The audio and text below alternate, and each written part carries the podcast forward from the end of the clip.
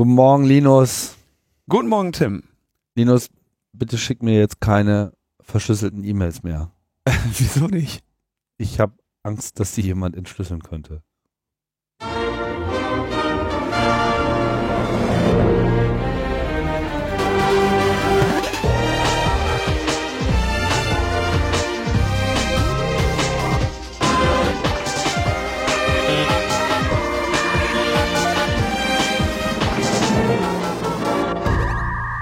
Logbuch Netzpolitik Nummer 254 und nach unserem Kurzausflug auf die kleine Bühne in Karlsruhe sind wir jetzt wieder auf der großen. Sind wir jetzt wieder auf der, in, in der Höhle äh, des Löwen, in der Metaebene angekommen und machen Standardprogramm hier am 15. Mai 2018.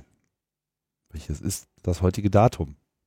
Hm. Mhm. War schön, äh, auf der GPN. Ja, auf der GPN war es sehr schön. Das Event kann man echt empfehlen. Empfehlen. Du ja. warst ja jetzt wahrscheinlich in den letzten Jahren schon öfter, oder? Oder so oft war ich auch noch nicht auf der GPN, aber in den letzten Jahren war ich da. Ich war insgesamt jetzt dreimal da und habe jedes Mal eine andere Location gesehen. Was auch bedeutet, dass ich jetzt äh, die letzten zehn Jahre so ein bisschen verschlafen habe und ehrlich gesagt äh, auf mehreren Ebenen extrem angenehm überrascht war was immer das schönste Gefühl ist auf äh, Veranstaltungen an sich und speziell bei, bei Chaos-Events.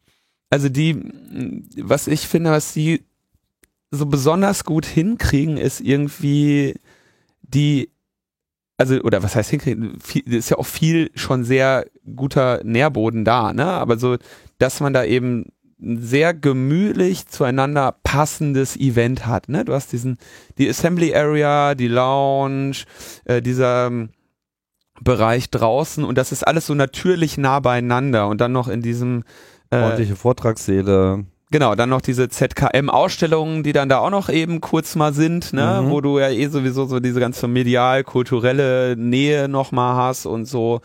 Das ist einfach sehr, sehr natürlich und da fügt sich auch so eine Bundesanwaltschaft im Hintergrund als, äh, ne, das ist auch irgendwie, das gehört da auch mit dazu. Auf jeden Fall.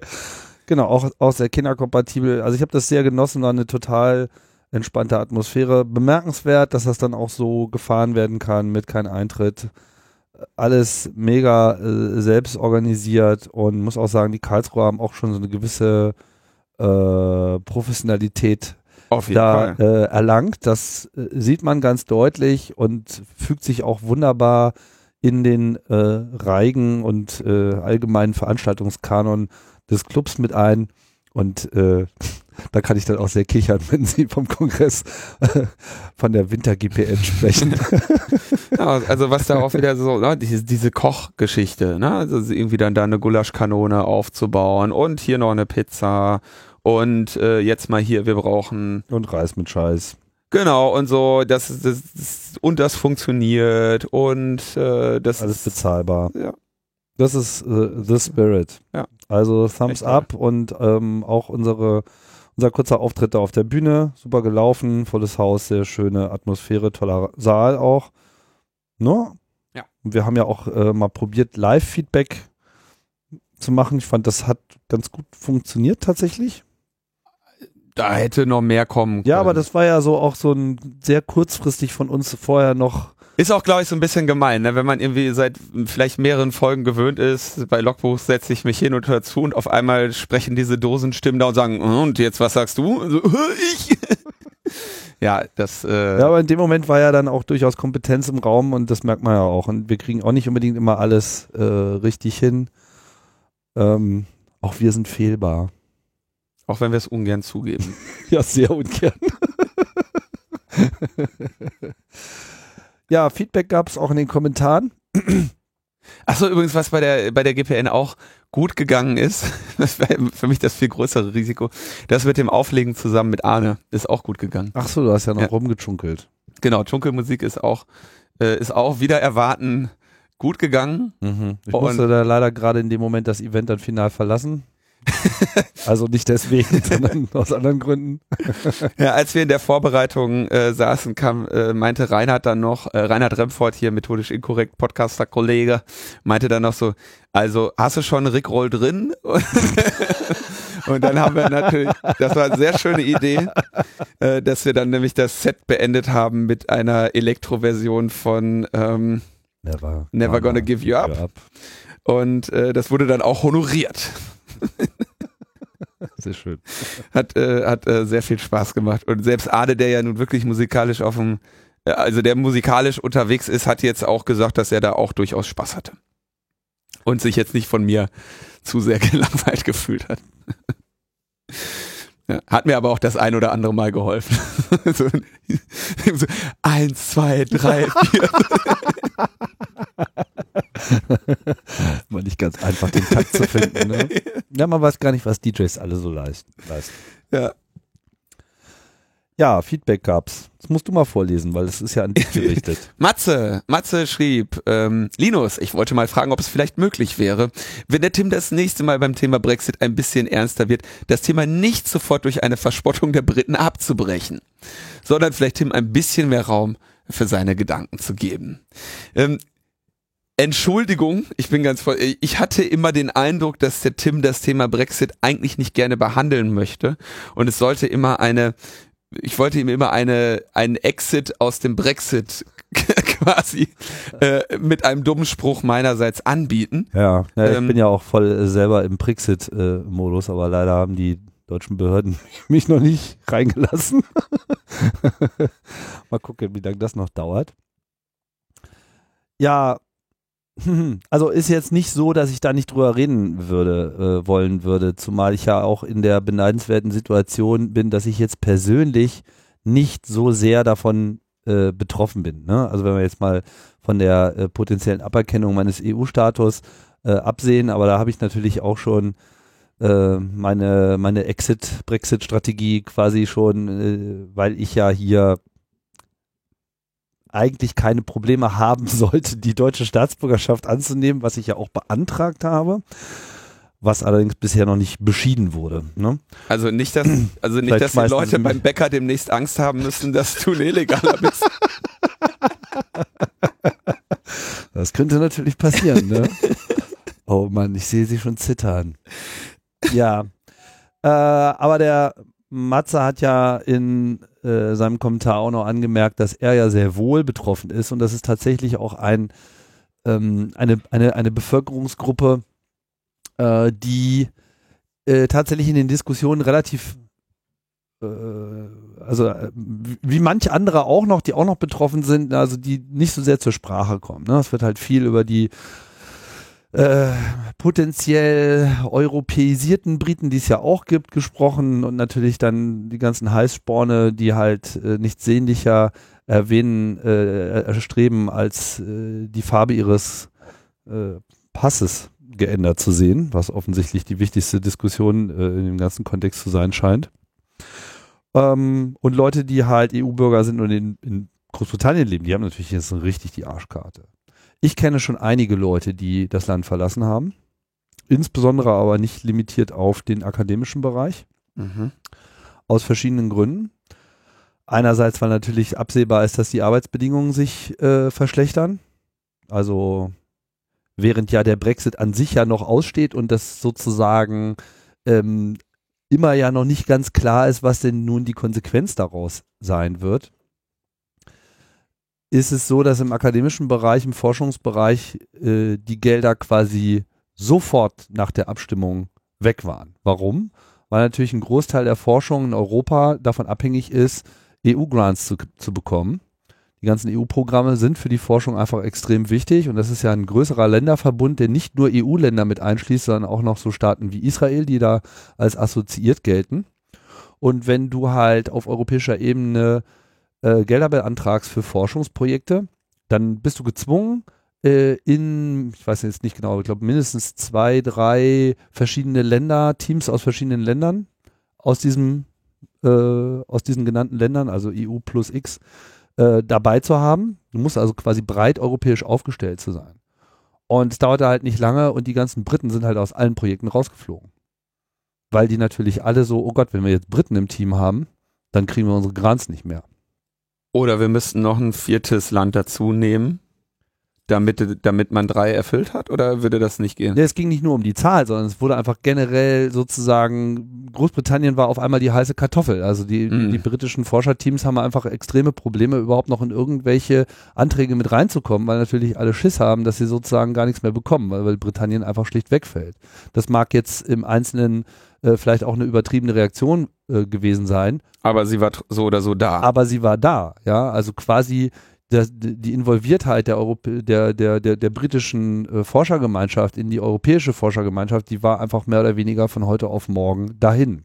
Mhm. Und natürlich auch langfristige Geschichten wie Beschäftigung von äh, EU-Forschern an Universitäten etc. Da konnte auch niemand richtig dadurch beruhigt werden, dass die, das Tory-Government gesagt hat, naja, das gleichen wir aber alles aus und was da an äh, Forschungsgeldern äh, wegfällt, das wird über mehrere Jahre gedeckelt. Das war interessanterweise eine der ersten Zusagen, die sie überhaupt machen mussten in diesem ganzen Spiel, um da überhaupt noch die Deutungshoheit zu haben. Also können wir gleich nochmal drauf eingehen, die sie eigentlich nicht haben.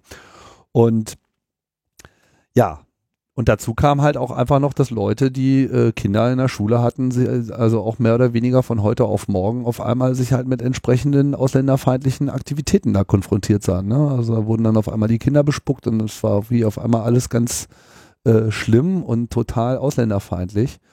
Und da haben die sich halt auch gesagt, ey, den Scheiß muss ich mir nicht geben. Ich kann hier irgendwie als Forscher äh, überall unterkommen. Ich muss jetzt hier nicht in Großbritannien sein. Ich packe jetzt die Koffer. Also da kenne ich mehrere Stories.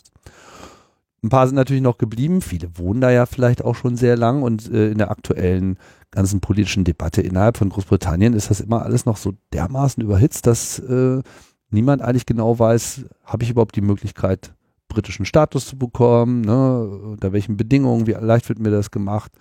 Und äh, ich kann gut nachvollziehen, was Matze da im Kommentar sagt, dass da eine große Beunruhigung ist. Mhm. Im Big Picture, wenn man sich jetzt mal anschaut, wie der Brexit eigentlich derzeit so steht, ist es halt nach wie vor absurd. Also die ganze Debatte ist mega absurd und ich äh, tendiere auch schon dazu, das, was da mit dem Brexit abgeht, schlicht einfach unter Trumpismus äh, zusammenzufassen, weil genauso irrational, wie sich diese amerikanische Regierung verhält, genauso irrational verhält sich auch die britische Regierung, die ja mal eigentlich gedacht hat mit dieser Brexit-Abstimmung quasi äh, Am längeren Hebel zu sein. ja, vor allem auch den Graben innerhalb der Tories zu kitten. Also das Ganze war ja eigentlich eine Maßnahme, um die zwei Lager innerhalb der Tory-Partei zu vereinigen, indem man sagt, na okay, jetzt stimmen wir mal alle für Europa, aha, alle dafür, gut, Debatte beendet, äh, fertig so, ne? Und was dann kam, wissen wir ja.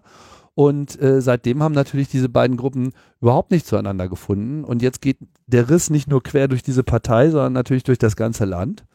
Und jetzt Gut, was jetzt kann man äh, lange äh, nacherzählen, was alles passiert ist. Teilweise werdet ihr es ja auch mitbekommen haben. Die Situation sieht im Prinzip derzeit so aus.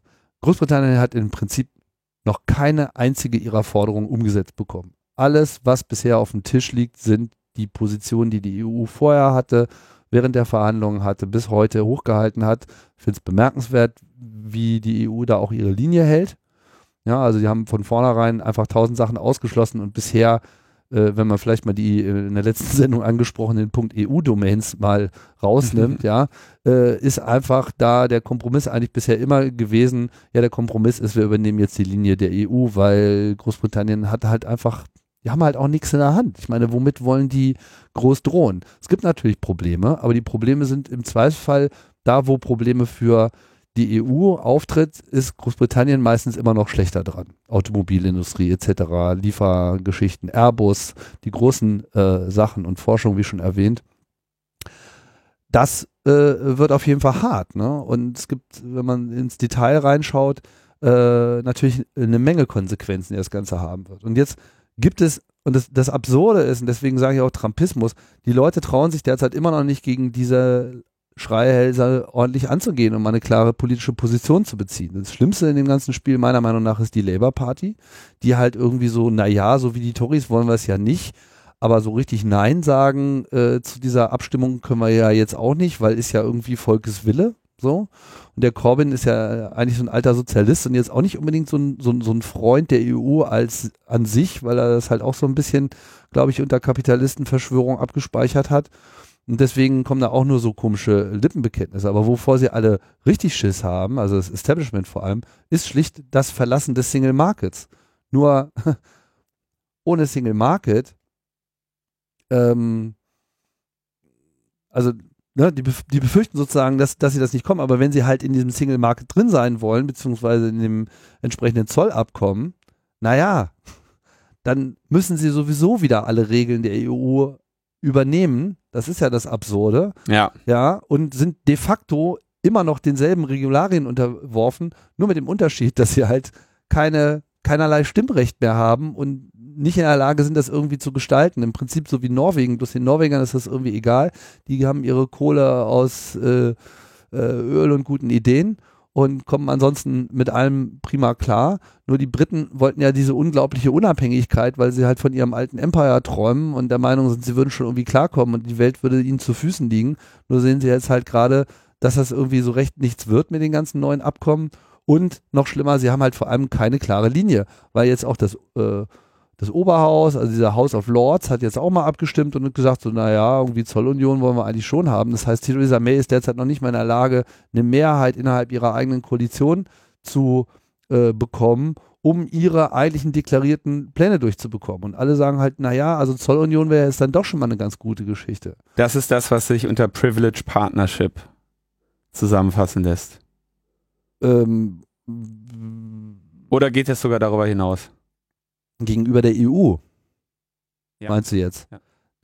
Naja, das ist, das sind halt irgendwelche Buzzwords, die sie in den Raum schmeißen, wo sie immer davon träumen, sie, sie, sie könnten jetzt in irgendeiner Form eine Rolle haben, wo sie irgendwie äh, die Wurst äh, äh essen können, ja, ohne die ganzen Bedingungen, mit denen die Wurst so kommt, irgendwie zu beachten. Und äh, das Kernproblem derzeit ist ja ein ganz anderes. Wäre Großbritannien nur Großbritannien, wäre wahrscheinlich alles okay. Aber das Land heißt ja nicht Großbritannien. Das Land heißt ja Vereinigtes Königreich von Großbritannien und Nordirland. Und dieses kleine Eckchen da oben, was über viele Jahrzehnte ja eine Menge Stress hatte und Bürgerkrieg und was nicht alles, Mhm. gibt's halt auch noch so.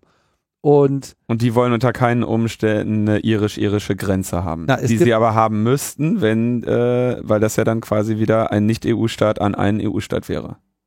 Naja, vor allem, es gibt da, äh, es gibt da ein Abkommen, nämlich das Karfreitagsabkommen, was die, der Friedensvertrag von Nordirland ist, der jetzt ja seit einiger Zeit auch relativ gut funktioniert und dafür gesorgt hat, dass diese ganzen Bürgerkriegsunruhen contained sind. Die haben es ja immer noch nicht alle lieb, aber sie hauen sich zumindest nicht den ganzen Tag den Kopf ein.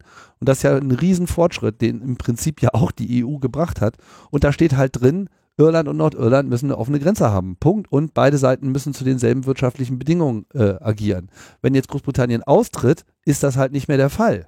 So. Dann sagen sie, na ja, aber wir wollen ja auch eine offene Grenze haben, da gibt es ja vielleicht irgendwelche technischen Lösungen und sie träumen da von irgendwelchen automatisierten Kamerasystemen, wo die Leute dann automatisch überprüft werden und so weiter. Das, das, das ist aber alles nur Gerede, weil diese technischen Systeme gibt es nicht. Also es, es gibt keinen konkreten Vorschlag, sondern es gibt halt nur Gerede darüber, dass man sowas ja vielleicht mal irgendwie entwickeln könnte. Das müsste im Prinzip dann ab nächsten Jahr oder spätestens äh, Ende 20 äh, nach Ablauf der Übergangsfrist müsste das ja dann alles greifen. Und ich denke, wir können beide feststellen, solche technischen Lösungen werden so ein Problem äh, mit Sicherheit nicht äh, lösen können.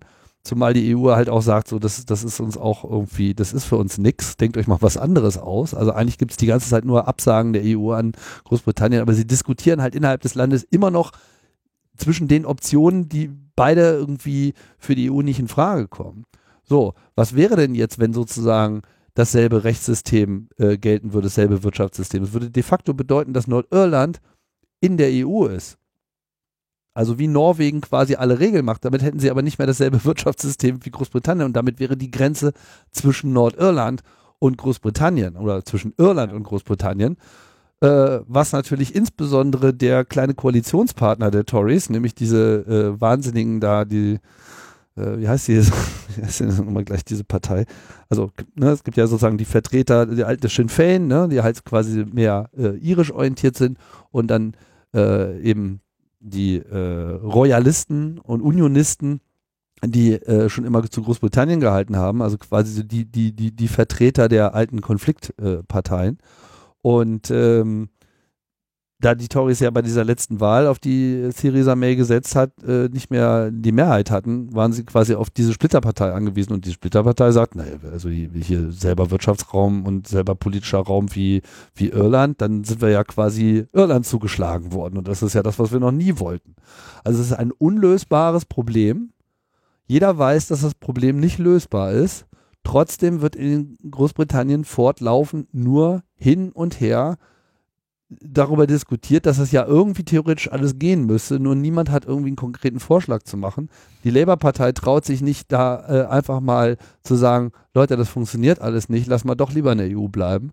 Die einzigen, die das machen, sind diese Liberal Democrats, die aber eher schon immer so eine Randnotiz der äh, britischen Politik waren, weil du natürlich ein Mehrheitswahlrecht hast und da kommst du halt nie nennenswert äh, zum Tragen. Die waren ja vor einigen Jahren mal mit den Tories zusammen in der Koalition, haben sich von den Tories halt überbügeln lassen und sind dann halt auch gleich wieder abgewählt worden. Das ist das, das ist das äh, britische Drama, was sich da entfaltet und das geht nirgendwo hin. Also äh, Großbritannien ist mit 250 Stundenkilometer auf dem Weg gegen die Wand zu fahren. Und zwar so richtig. Es ist ganz schlimm und es ist furchtbar und jeden Tag, den sie weiter verstreichen lassen mit dieser sinnlosen Debatte, macht alles noch viel schlimmer. Das geht nicht gut aus. Wie sehen denn, wie sehen denn die Optionen aus, das nochmal abzuwenden? Man hört ja immer mal wieder so, dass irgendjemand gesagt hat, vielleicht machen wir einfach nochmal einen Volksentscheid. Es gibt natürlich da eine bestimmte äh, Teilgruppe der Bevölkerung, die das fordert. Aber wenn halt beide großen Parteien dieser Forderung nicht anhängen, ist da relativ wenig zu holen. Mhm. Also derzeit äh, sieht es nicht danach aus, dass sich das durchsetzt. Es kann natürlich sein, dass wenn jetzt in den nächsten Monaten die ganze Geschichte weiter eskaliert und weitere Deadlines komplett gerissen werden, ohne dass irgendwelche Pläne da sind. Und klar ist, dass es jetzt dann halt irgendwann auch bedeutet, dass so ein Hard Brexit mit keiner Nachfolgeregelung auf einmal in, äh, in Effekt wäre dann denke ich mal, wird es äh, die britische Gesellschaft einfach zerreißen, weil all diese Probleme, die alle so ein bisschen anrollen kommen, alle gleichzeitig ohne Vorbereitung stattfinden würden und das kann nur. Und das Resultat wird, werden. das Resultat eines Hard Brexit wird doch im Zweifelsfall sein, dass sie ihren Hass auf die EU einfach nur noch potenzieren. Ja, klar, wir sind da eh schuld. Also das ist, das ist ja eh klar. Also es ist ja jetzt, also es ist sehr lustig, dass die Briten immer jahrelang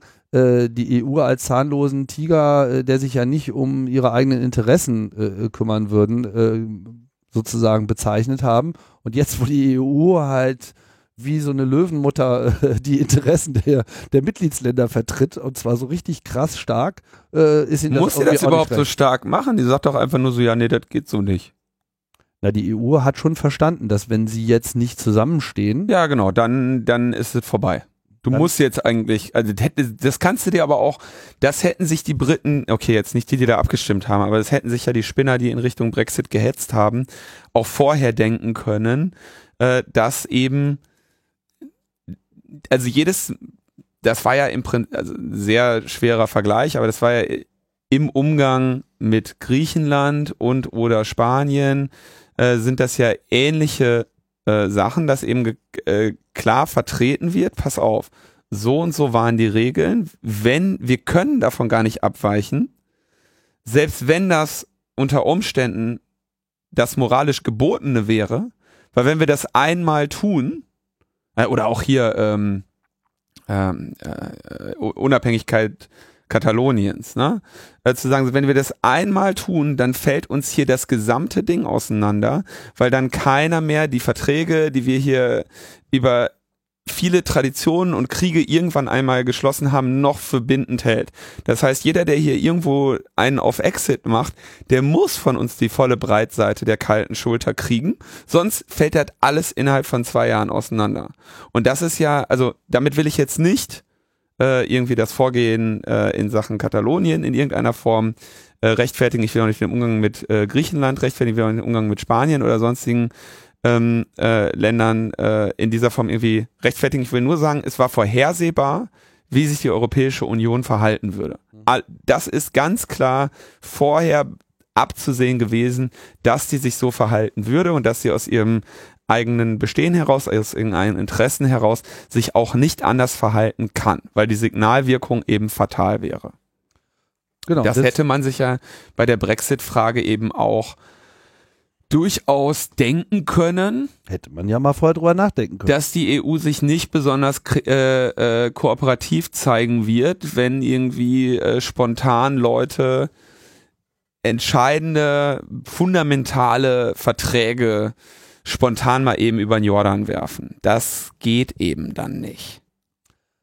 Hätte, hätte Fahrradkette, aber ähm, und das ist halt mein Hauptbeklagenspunkt, den ich eigentlich habe gegenüber der britischen Gesellschaft. Die haben sich einfach so mental so sehr äh, schon immer wie eine Insel aufgeführt und auch sozusagen diesen, diesen Gedanken durchgezogen, dass sie einfach in diesem europäischen Selbstverständnis nie angekommen sind. Du unterhältst dich halt mit denen und sie reden halt die ganze Zeit von Europe und du merkst einfach, während wir von Europa reden, dann reden wir von uns und wenn die von Europe reden, dann reden sie von The Continent. Und das ist ja eine ganz andere Herangehensweise. Und die haben überhaupt nicht verstanden, was ihrer Realität, äh, also was alles der EU entspringt, was sozusagen in ihrer Realität ist. Und jetzt stellen sie halt fest, so, ah, unsere stärkste Wirtschaftskraft ist also der Finanzplatz und der lebt vor allem dadurch, dass er in Europa ist und deswegen diesen ganzen Finanzmarkt in Europa bedienen kann, was jetzt auf einmal wegfällt. So, ja, wir sind mit unseren ganzen Handelswegen und mit unseren äh, Zuliefereien fest äh, verschmolzen mit Deutschland und mit Frankreich. Und das fällt jetzt irgendwie alles weg, weil auf einmal Zölle da sind, womit wir einfach überhaupt nicht mehr konkurrenzfähig teilnehmen können. Oh ja, wir reisen die ganze Zeit über den Ärmelkanal. Und wenn wir es nicht selber tun, weil wir irgendwie Briten sind, die die Insel nicht verlassen wollen, tun es unsere Trucks den ganzen Tag und wenn jetzt irgendwie Zollkontrollen in Dover auf einmal aufschlagen, dann gibt es in Dover noch nicht mal mehr genug Straßenplatz, wo die überhaupt alle stehen können, um da irgendwie zehn Stunden zu warten, bis sie mal durchgecheckt sind. Das, das, das, das sind einfach alles Probleme, an die die da stoßen. Die sind so fundamental und so grundlegend und eigentlich auch unlösbar, dass man sich einfach immer noch wundert, wie es eigentlich sein kann, dass sie da halt immer noch solche Diskussionen führen. Aber du hast halt, deswegen sage ich auch Trumpismus, es wird immer noch mit Lügen gearbeitet, es wird immer noch äh, äh, komplett die Realität äh, ausgeblendet. Du hast auch eine extrem aufgeheizte Presselandschaft, wo halt da die Daily Mail einfach Sachen rausknallt und die ganze Zeit äh, quasi Werbung für so einen so, so einen Hardcore-Pfad äh, äh, in, der, in der Politik macht den Leuten wird da halt auch einfach eine Menge Scheiße erzählt, aber sie haben irgendwie die Möglichkeit äh, verloren, da den Scheißefilter entsprechend einzustellen. Ich meine, das sehen wir in Ansätzen bei uns auch mit der AfD etc. Äh, und halt in den USA auch und ich weiß halt einfach nicht mehr, wo das enden soll. Also die Sache ist haarig und dieser dieses Hö, Hö, Hö, die blöden Briten und so, sollen sie mal sehen, äh, wie sie da jetzt rauskommen. Und ich selber habe ja auch schon so Anwandlungen gehabt, dass ich mir nur dachte, so ja, jetzt bitte aber auch mal richtig alles auf die Mütze, damit sie es mal merken. Aber das Ganze ist natürlich auch ein wenig aus so einer Verzweiflung heraus, dass ich halt weiß, das, was Großbritannien da macht, schadet uns halt auch. Wir werden diese Aus Wirkungen spüren. Jetzt gibt es ja schon die Haushaltsverhandlungen etc. Da wird schon mal trefflich äh, gestritten darüber, wie, wie äh, weniger Geld jetzt sozusagen untergebracht wird, weil natürlich durch Großbritannien einer der Hauptzahler der EU wegfällt. Und das wird Auswirkungen haben. Und natürlich wird es auch auf so Unternehmungen wie Airbus, die für Europa extrem wichtig sind, äh, enorme äh, Folgen haben. Und ich schätze mal, sowas wie Airbus wird halt irgendeine Ausnahmegenehmigung bekommen. Aber es ist halt durchaus vorstellbar, dass das auch alles aus Großbritannien abzieht. Und das mag hier und da gut sein. Und Frankreich äh, freut sich, dass sie viele große Finanzunternehmen demnächst begrüßen dürfen und in Frankfurt äh, natürlich auch. Also ich glaube, der Großteil wird im Wesentlichen nach Paris und nach Frankfurt abziehen. Aber es gibt natürlich auch eine ganze Menge, ähm, wo das nicht so schön ist. Ne? Und deswegen, und das ist vor allem halt auch eine menschliche Tragödie. Allein die die Briten, die halt in Europa wohnen. Also allein in Spanien wohnen eine Million Briten. Und Spanien will die ja auch gar nicht weghaben oder so. Und, und sagen wir mal, die Briten im europäischen Festland, die haben noch relativ gute Karten. Aber halt die Europäer in Großbritannien ist nicht schön da. Also das, äh, das könnte auch noch ganz schön eklig werden. Und ich weiß nicht, was eigentlich noch alles passieren muss, bis bis man da mal die Kurve kriegt, so, aber das scheint diese Gesellschaft, die das Streiken und Demonstrieren nie so richtig gelernt hat, ja, die keine Revolution hatten irgendwie seit hunderten von Jahren, äh, wissen nicht, wie sie sich gegen eine Regierung wenden sollen, die in die falsche Richtung marschiert. Und das haben wir natürlich immer jetzt langsam mal auf unser netzpolitisches Auge hier auch mal wieder zu öffnen, äh, auch in den ganzen Überwachungsdiskussionen etc. und wie man mit Privatsphäre und wie man halt äh, mit Überwachung umgeht, auch gesehen. Und es gab halt nie einen großen bürgerlichen Widerstand. Und das rächt sich jetzt. Das ist einfach das Problem, dass sie nicht in der Lage sind, einfach mal eine ordentliche Demo zu machen. Also zum Beispiel. Ja. Mhm. Schweige denn einen, einen breiten gesellschaftlichen Konsens äh, voranzutreiben und irgendwie mal zu sagen, Leute, macht jetzt mal die Augen auf, die Wand kommt näher und sie ist nicht schön. Naja, das vielleicht mal dazu, das ist so meine persönliche äh, Perspektive. So richtig zu berichten gibt es halt derzeit nichts, weil es tut sich halt nichts. Wir werden einfach weitere Deadlines demnächst reißen und ich könnte mir halt vorstellen, dass, dass es irgendwie schlimm kommt. Okay. Schlimm ist es auch gekommen für PGP und S-MIME.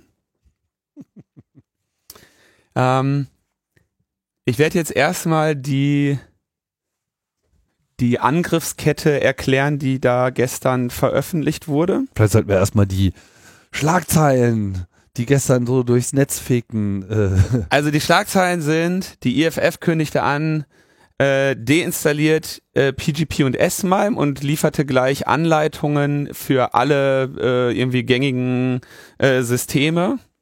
Äh, NDR kündigte auf Twitter an, E-Mail ist kein sicheres Kommunikationsmedium mehr. Die Tagesschau schickte Push-Nachricht, Forscher knacken E-Mail-Verschlüsselung. Äh, die SZ titelte, verschlüsselte E-Mails sind nicht sicher.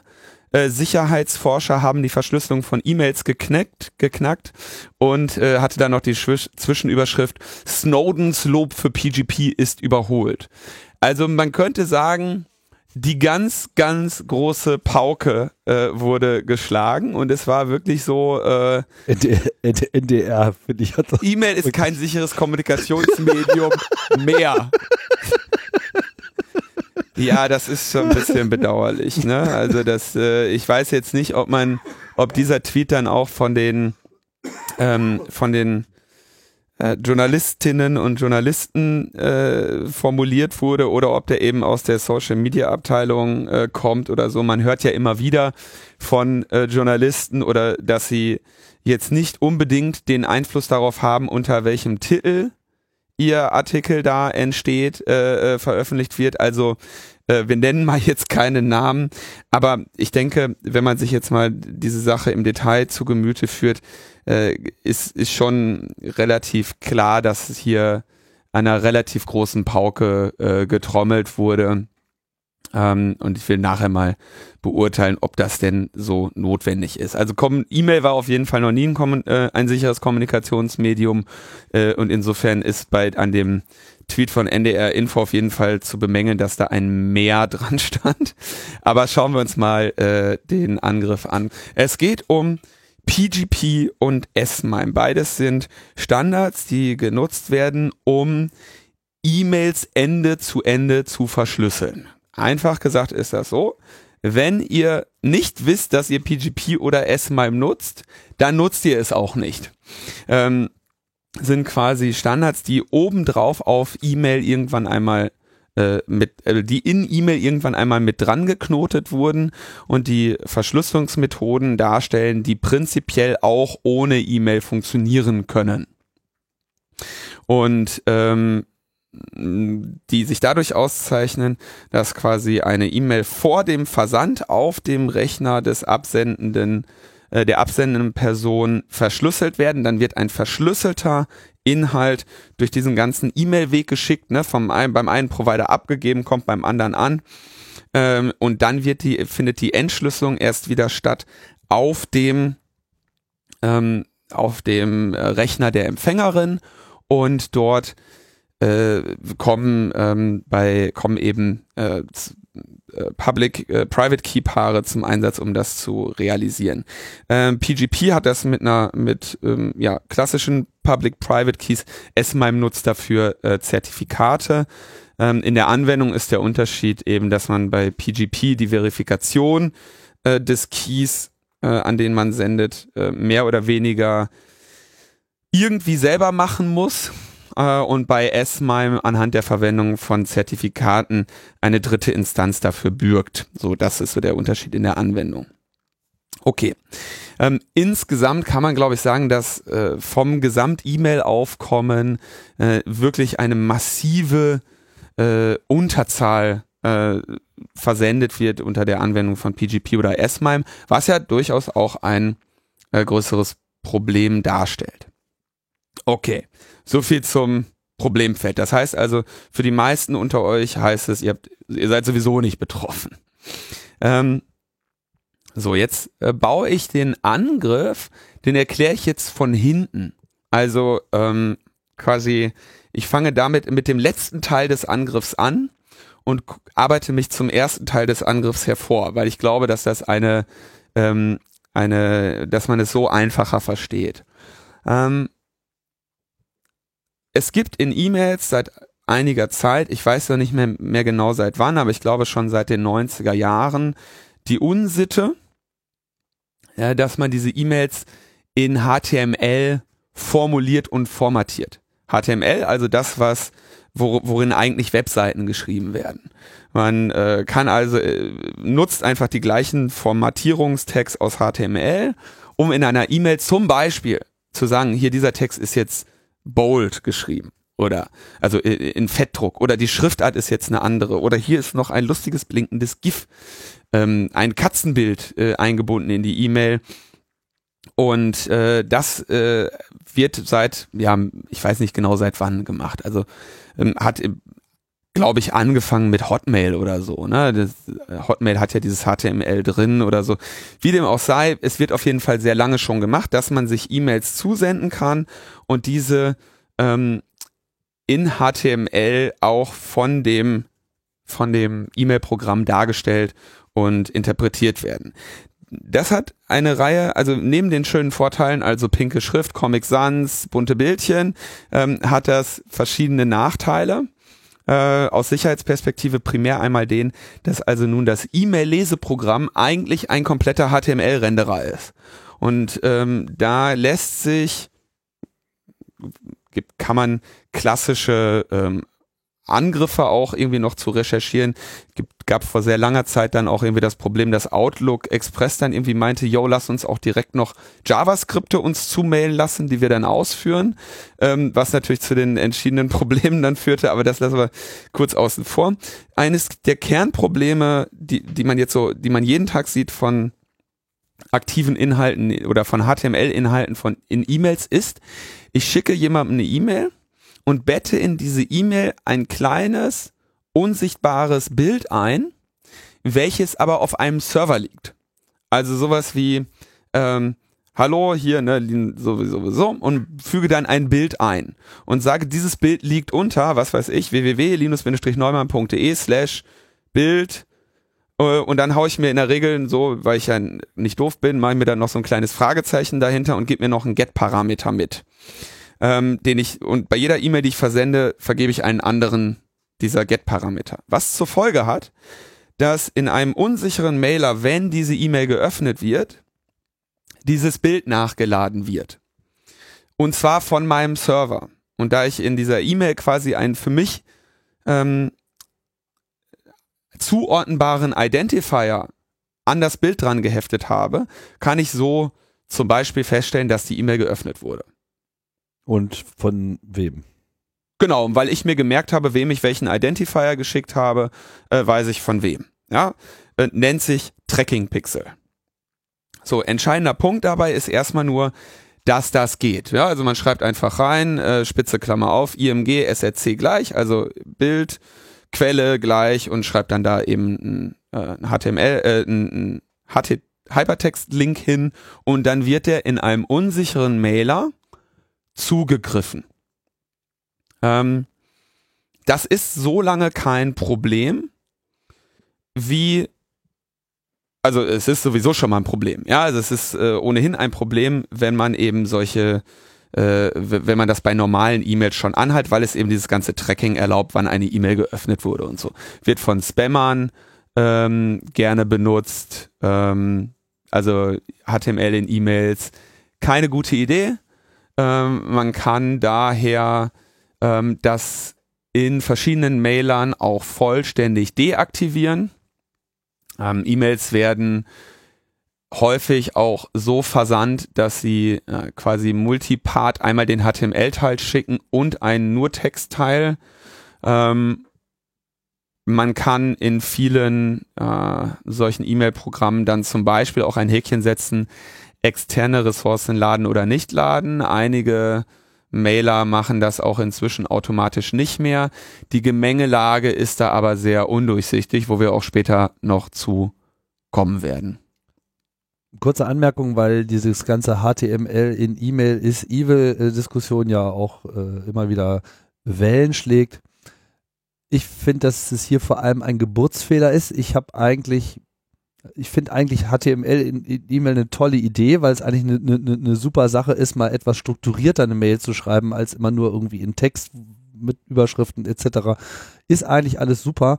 Und man hätte eigentlich auch von Anfang an das mit den Bildern äh, problemlos lösen können, indem man einfach gesagt hat, ja, ihr könnt schon HTML und Bilder auch verwenden, aber die Bilder werden natürlich nicht nachgeladen. Es gibt hier keine Links, die automatisch ausgewertet werden, sondern wenn ihr Bilder haben wollt, dann könnt ihr die, das sieht ja das MIME von vornherein vor. Ich kann ja auch in eine normale Textmail ein Bild reintun, weil dann ist die halt mhm. in der Mail und nicht auf einem anderen Server.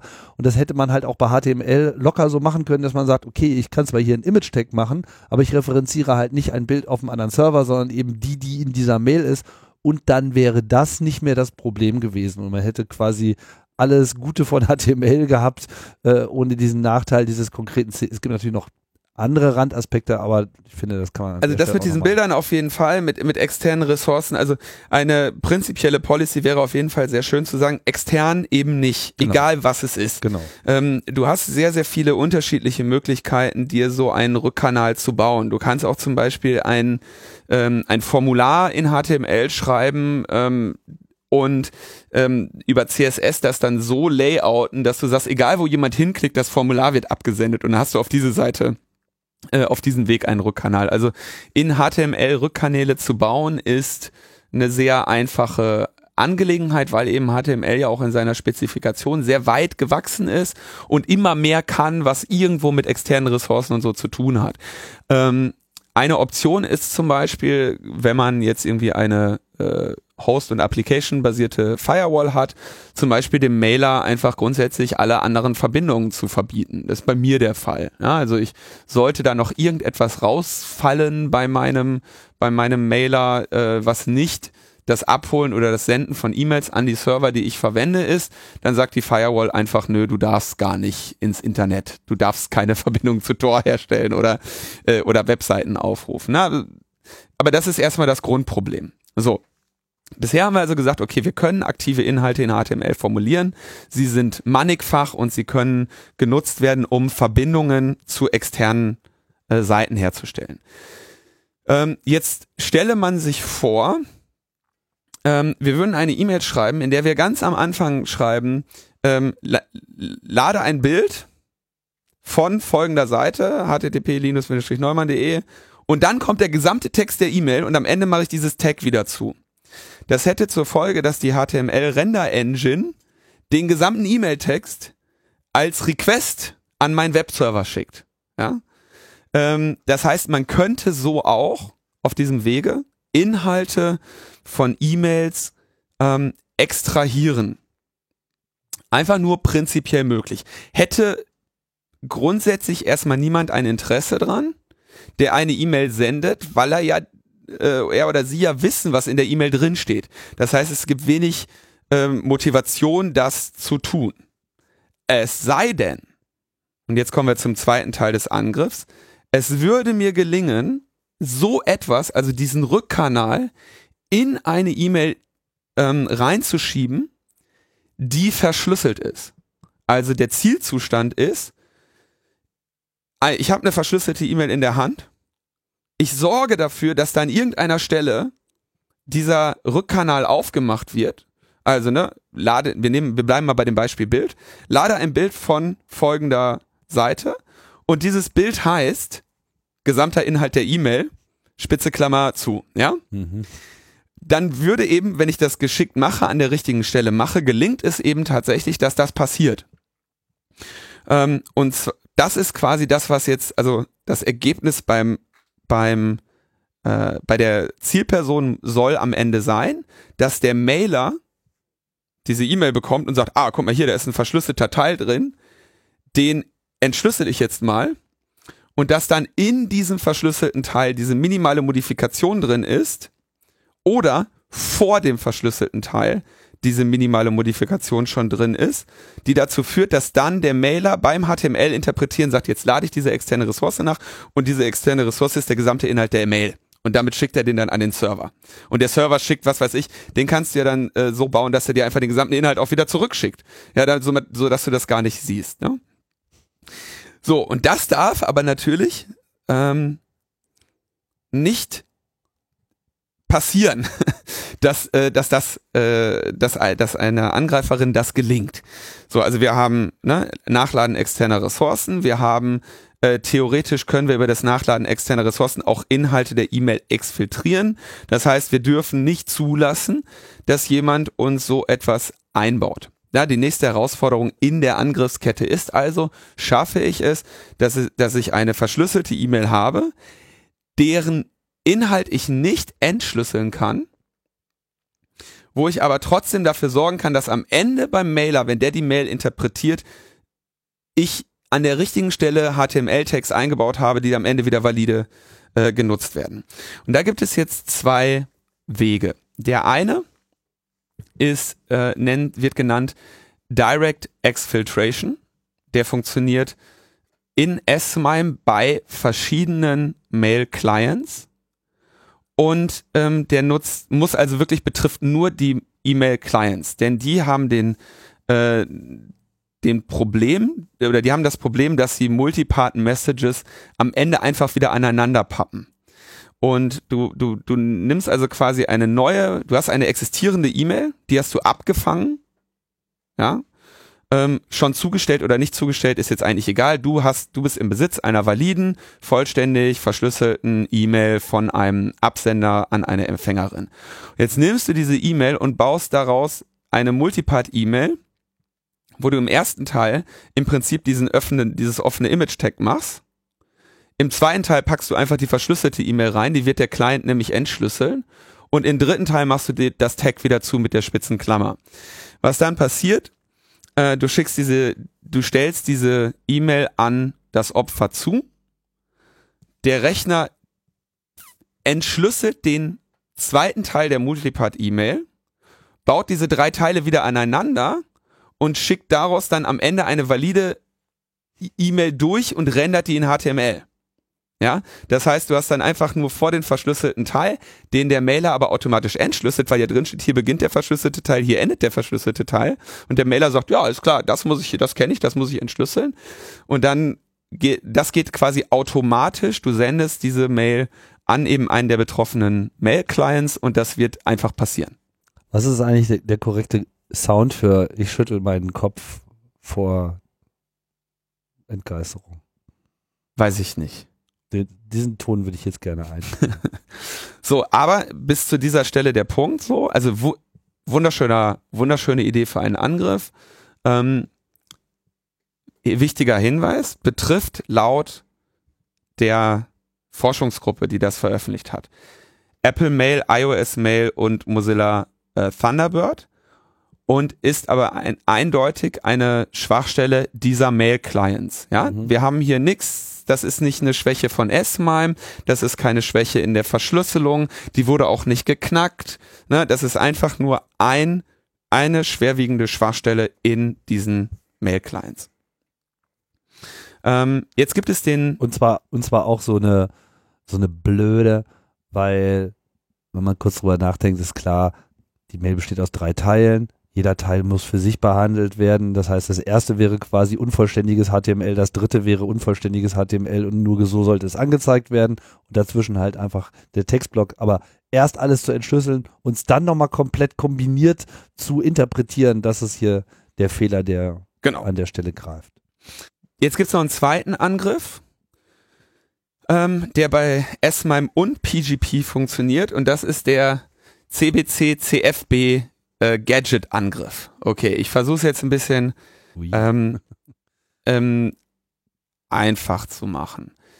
Verschlüsselung kann man sich immer so vorstellen, wie es gibt den, den Plaintext, das ist was aus Einsen und Nullen bestehendes am Ende auf der niedrigsten Ebene und es wird in der Regel gemischt mit einem ebenfalls aus Einsen und Nullen von Zufall nicht zu unterscheidenden Datenstrom mittels der Operation XOR. XOR führt dazu, dass ähm, im Prinzip die ähm, Einsen und Nullen, also dass man hat einmal den, den Plaintext und einmal hat man diesen Cypher Stream und diese beiden Sachen werden einfach miteinander äh, im vereinfachten Sinne gemischt, äh, so dass man nicht mehr weiß, was von beidem was war. Wie gesagt, ich ver vereinfache. Mhm. Ähnlich wie damals bei äh, Spectre und äh, so weiter. Ich vereinfache das ein bisschen. Entscheidend ist, wenn man einen geringen Teil der entschlüsselnden Daten kennt, kann man in diesen äh, Ciphertext prinzipiell ähm, gewünschte Inhalte einfügen. Also Grundbedingung ist, ich weiß einen Teil dessen, der in der Nachricht drin steht. Und wenn ich das nicht weiß, dann funktioniert dieser Angriff auch nicht. Ähm, häufig, also dass man weiß, was ein, in einem Teil der Nachricht drinsteht, ist sehr häufig der Angriffsvektor, mit dem am Ende Kryptosysteme ausgehebelt werden. Ich glaube selbst, es gab, du hast auch mal so eine CRE-Folge zur Enigma gehabt. Nee, zur Enigma nicht. War das nicht bei, ich dachte, ich hätte das bei dir im Podcast gehört. Also die Enigma, die Verschlüsselungsmaschine, die die Nazis benutzt haben, hatte im Prinzip zwei Fehler. Der eine war, dass sie, dass nicht zwei aufeinander Buchstaben folgende Ciphertext-Buchstaben die gleichen sein konnten. Das war die mechanische Einschränkung. Und das, was ihnen aber am Ende geholfen hat, ist, dass die Nazis ihre Mails immer gleich begonnen haben. Äh, ihre verschlüsselten Nachrichten. Ja. Nämlich mit Heil Hitler. Heil Hitler, ja genau. Und damit hattest du halt hm? So, und damit Diese Obsession hat sie den Krieg gekostet. Oh Mann. So, und das, damit hattest du quasi, das, das war ausreichend. Ich meine, das war natürlich nicht so einfach, das dann zu knacken.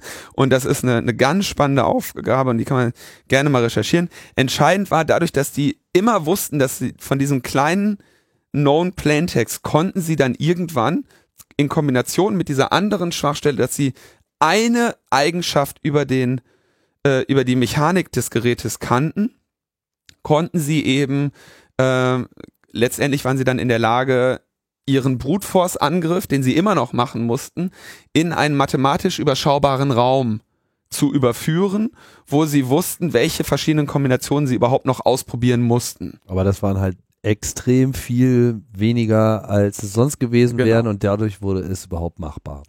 Okay, das, das war ein kleiner Exkurs zu. Viele Angriffe funktionieren über, eben über bekannten Plaintext, weil man sich daraus eben dann den Datenstrom quasi rekonstruieren kann und dann auch eigene Datenblöcke einfügen kann, die dann immer wieder auch unsinnige Teile ergeben, aber es gelingt, dafür zu sorgen, dass diese unsinnigen Teile wieder ignoriert werden, weil ja hier genug Markup-Languages genutzt werden und weil die HTML-Parser traditionell ähm, relativ gutmütig sind, ähm, kann man also äh, oder ist es halt schon seit sehr langer Zeit bekannt, dass ich in so einen äh, Cypher-Stream als externer Angreifer Inhalte injecten kann, wenn ich Inhalte kenne.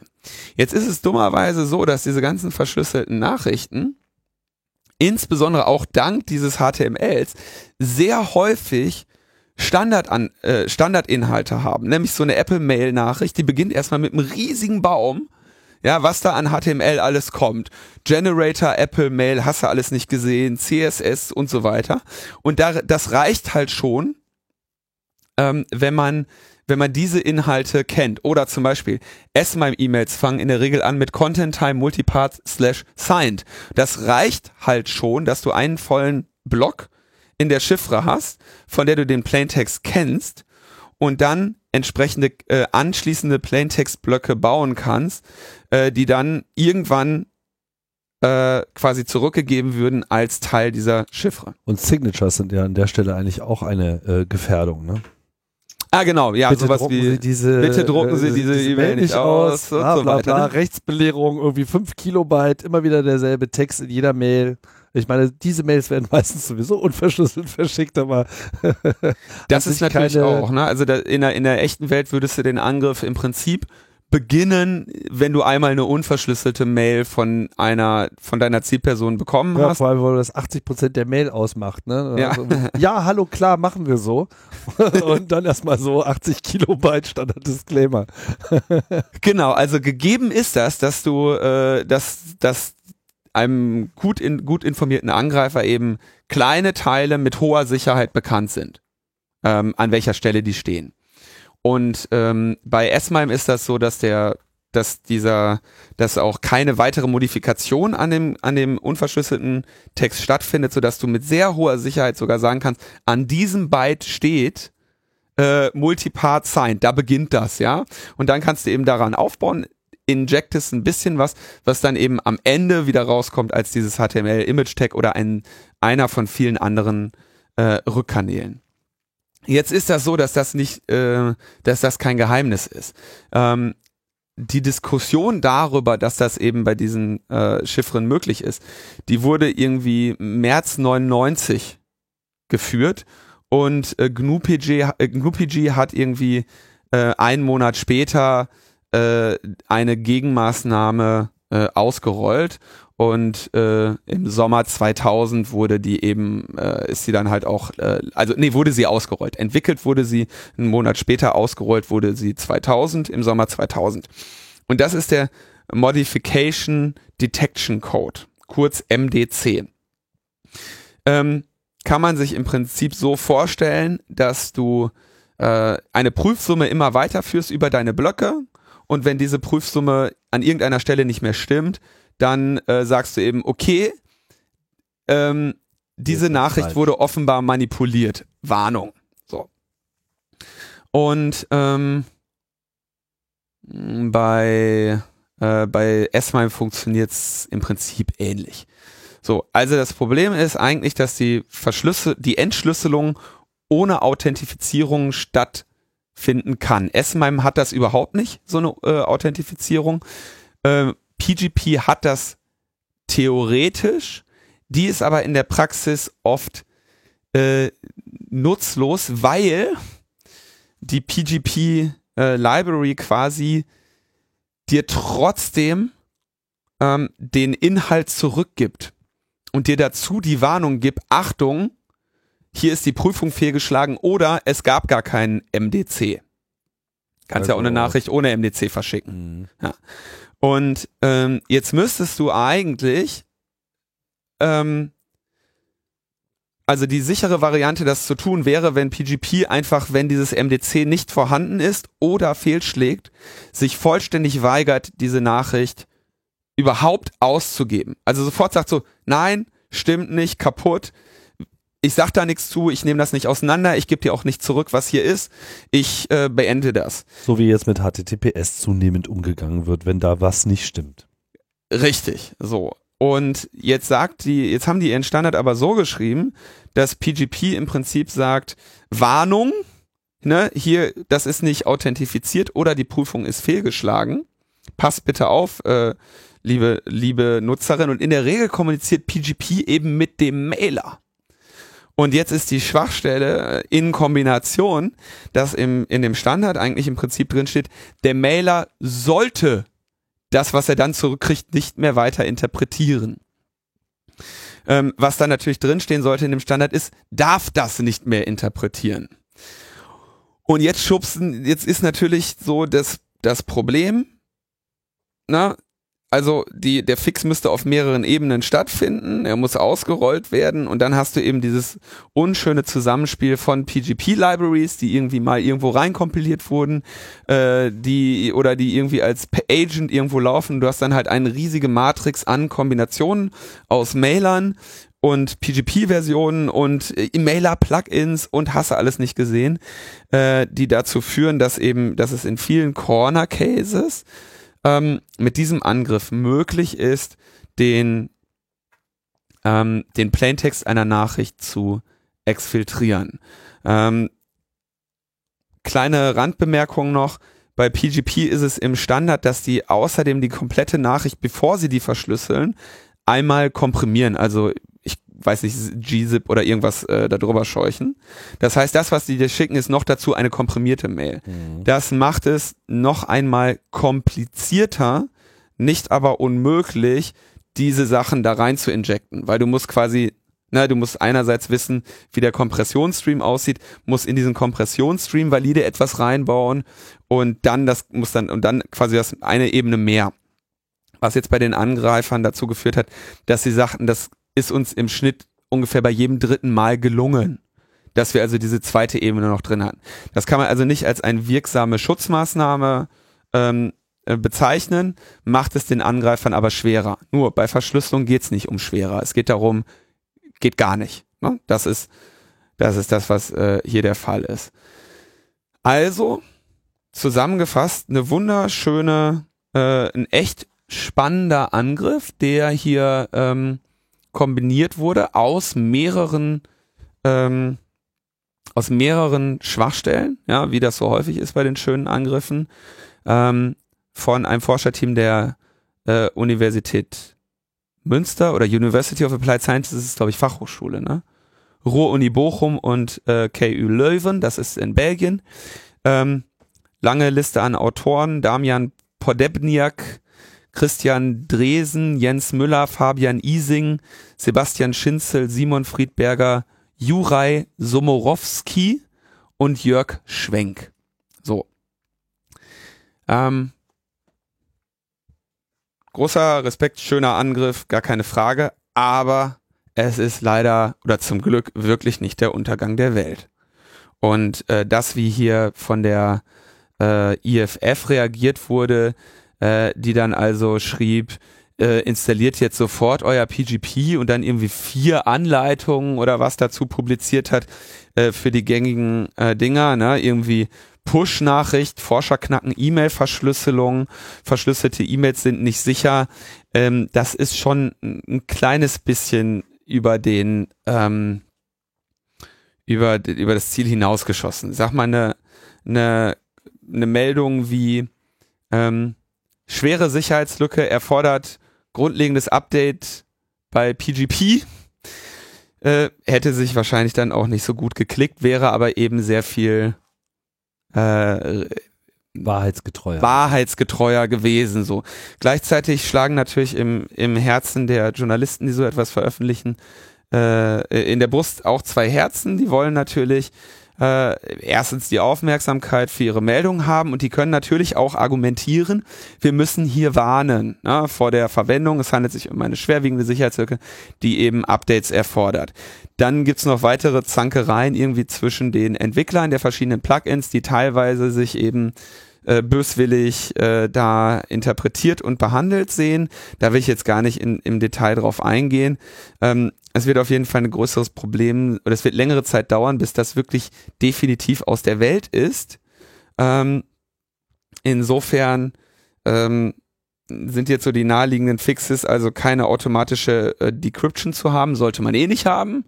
Und äh, E-Mails nicht HTML zu rendern, kann man in vielen Mailern auch tatsächlich deaktivieren. Ähm, man kann äh, das Nachladen externer Inhalte deaktivieren bei, bei bestimmten Mailern. Auch da Vorsicht angesagt, weil das nicht alle korrekt implementiert haben. Man kann das machen, was ich habe, äh, eh schon seit Jahren. Also im Prinzip einfach den Mailer mit einer Application Firewall daran hindern, jedwede Art von Verbindung herzustellen, die nicht das Abholen von E-Mails ist. Auch da könnte es unter Umständen noch irgendeinen blöden Rückkanal geben, an den ich jetzt nicht gedacht habe. Also letztendlich natürlich, das muss rausgepatcht werden, das muss äh, geupdatet werden. Ähm, wie bei vielen anderen Schwachstellen auch. Ähm, da jetzt irgendwie große Deinstallationsanleitungen zu veröffentlichen und zu sagen, das ist jetzt ein für alle Mal tot, äh, wie es auch einige US-amerikanische ähm, Kryptografen dann da jetzt irgendwie in die Welt schreien, äh, ist ein bisschen übers Ziel hinausgeschossen. So. Ähm, insbesondere ist amüsant, dass die IFF ja dann irgendwie groß zur Verwendung von Signal rät. Nutzt Signal, nutzt Signal, nutzt Signal, schreien die eh seit, äh, seit Ewigkeiten da hin und her. Ähm, und am, am gleichen Tag, ja, äh, ist auch wirklich, also scheint Zufall zu sein, aber am gleichen Tag wird eine genau so ein HTML-Tag Injection im Signal Desktop Client veröffentlicht, ja, von Ivan A. Borrera Oro, äh, der irgendwie mit einem Kollegen, also es scheint ein Sicherheitsforscher zu sein, der irgendwie mit einem äh, Kollegen über eine äh, XSS, also eben auch über eine HTML-Tag Injection äh, schrieb, die er irgendwie quasi gerade gemeinsam erforschte. Und sein Kollege schickte ihm im Prinzip das zu injizierende äh, XSS und das äh, löste dann eben auch in seinem Signal-Client aus. Ja? Das heißt, die, exakt die gleiche Schwachstelle, nämlich man kann arbiträres HTML sogar mit aktiven Inhalten ähm, injecten, zustellen und dadurch quasi Nachrichten äh, ähm, exfiltrieren. Ähm, zumal es hier dann noch darum geht, dass der ähm, ähm, dass man hier ein iFrame bauen kann und damit äh, eben was weiß ich, eine, eine Datei schicken kann, die ausgeführt wird und so weiter. Ähm, exakt die gleiche Kategorie Schwachstelle ähm, haben wir hier auch. Ich bin mir nicht ganz sicher, ob die auch ein ähm, Angreifer in eine Nachricht ähm, einbauen könnte, die die er nicht selber verschlüsselt hat, aber wir haben also auch die gleiche Kategorie Schwachstelle, dass eben am Ende HTML gerendert wird. Das ist doch klar, was dann getan werden muss. muss Signal muss jetzt auch noch überall deinstalliert werden. Genau. Bitte, äh, also bitte keine verschlüsselten Nachrichten mehr schicken, sie könnten entschlüsselt werden. Hm. Naja. Das ist es natürlich nicht, was wir sagen. Sondern wir sagen, okay, es gibt hier Fehler in E-Mail-Clients in der Art und Weise, wie sie mit diesen Inhalten umgehen. Falsche Reihenfolge von Rändern, falsche Annahmen. Es gibt auch Fehler in Bibliotheken von Kryptosoftware, die grundsätzlich schon mal nicht genug ausschließt. Das hätte auch geholfen. Ja, es müssen jetzt Software-Updates erscheinen, um diese Lücken zu schließen. Es ist auch davon auszugehen, dass das mittelfristig geschehen wird. Auf manchen Plattformen schneller, auf manchen Plattformen langsamer ja, das ist alles nicht gut, aber die eigentliche Krypto ist hier nicht gebrochen. Äh, far from it und von daher äh, wäre es ganz gut, wenn da vielleicht mal ein bisschen Dampf rausgenommen wird. ist natürlich und wer, wer auch immer diesen Angriff an euch durchführen wollte, müsste vorher schon mal überhaupt eine dieser verschlüsselten E-Mails in den Fingern gehabt haben. Ja, also ich es geht ja nur, ich kann das ja nur machen, wenn ich diese eine verschlüsselte E-Mail ähm, in meine Finger bekommen habe und entweder auf dem Versandweg manipuliere oder sie nachher nochmal schicke. Ne? Also Wobei man aber sagen muss, das ist nun mal bei E-Mail eben auch leichter als bei allen anderen Systemen. Ist richtig, ne? und das ist ja auch genau das, wogegen PGP schützen soll. Ja? Aber heißt das für mich äh, oder für jetzt irgend so die wenigen PGP-User, die hier draußen irgendwo sitzen, ähm, dass jetzt so eine unmittelbare Gefahr droht, dass sofort das PGP deinstalliert werden muss. Hm, ich denke nicht.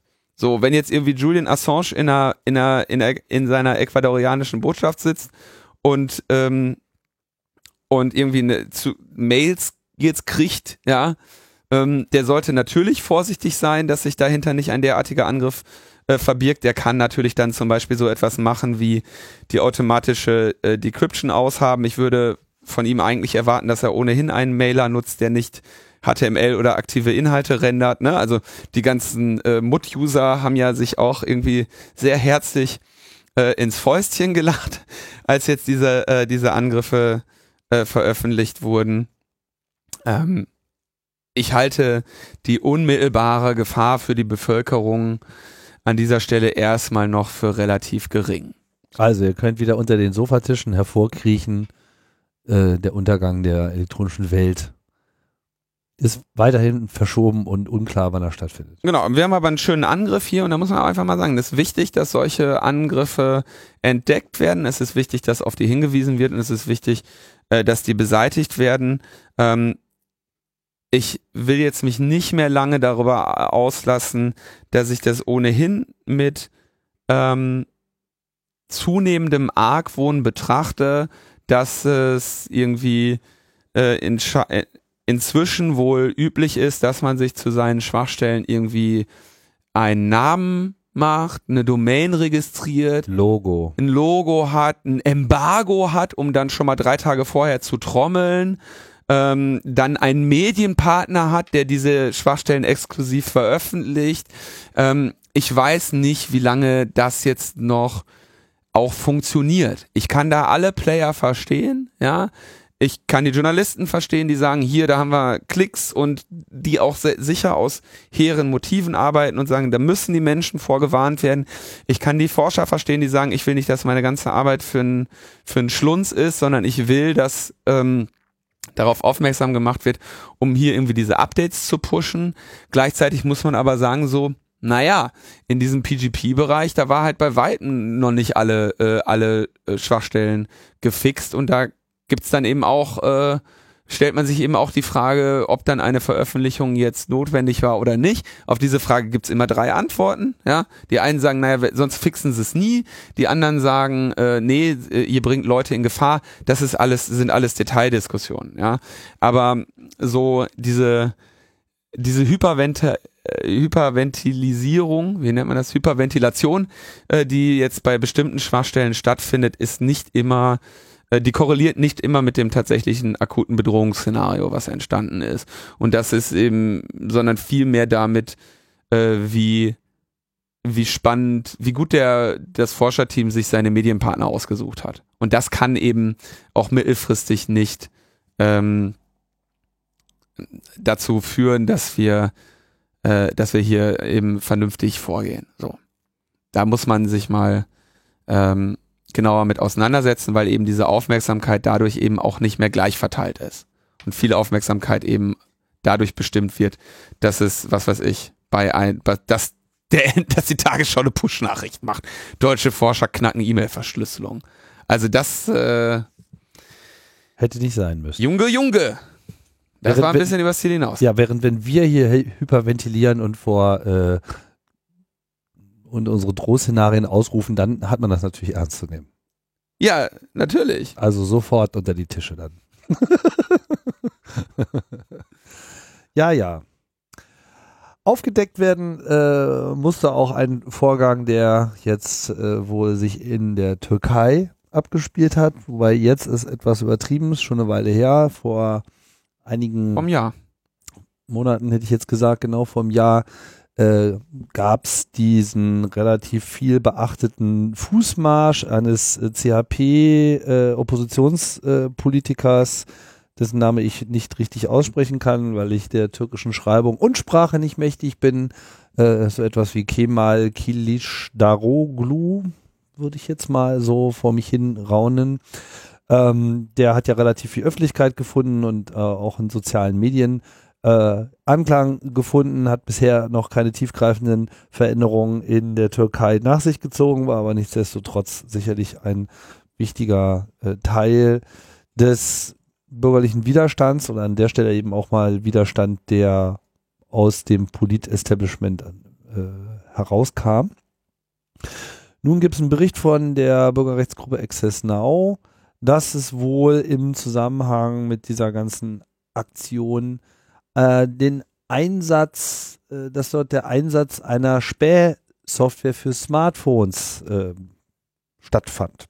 Und zwar wurden dafür auf Twitter, wurden dann die Hashtags ge gekapert, ähm, auf Webseite, eine Webseite verwiesen, die offenbar Informationen zum Fortgang dieses Fußmarsches hat und die vielleicht auch gehabt hat, das weiß ich jetzt nicht.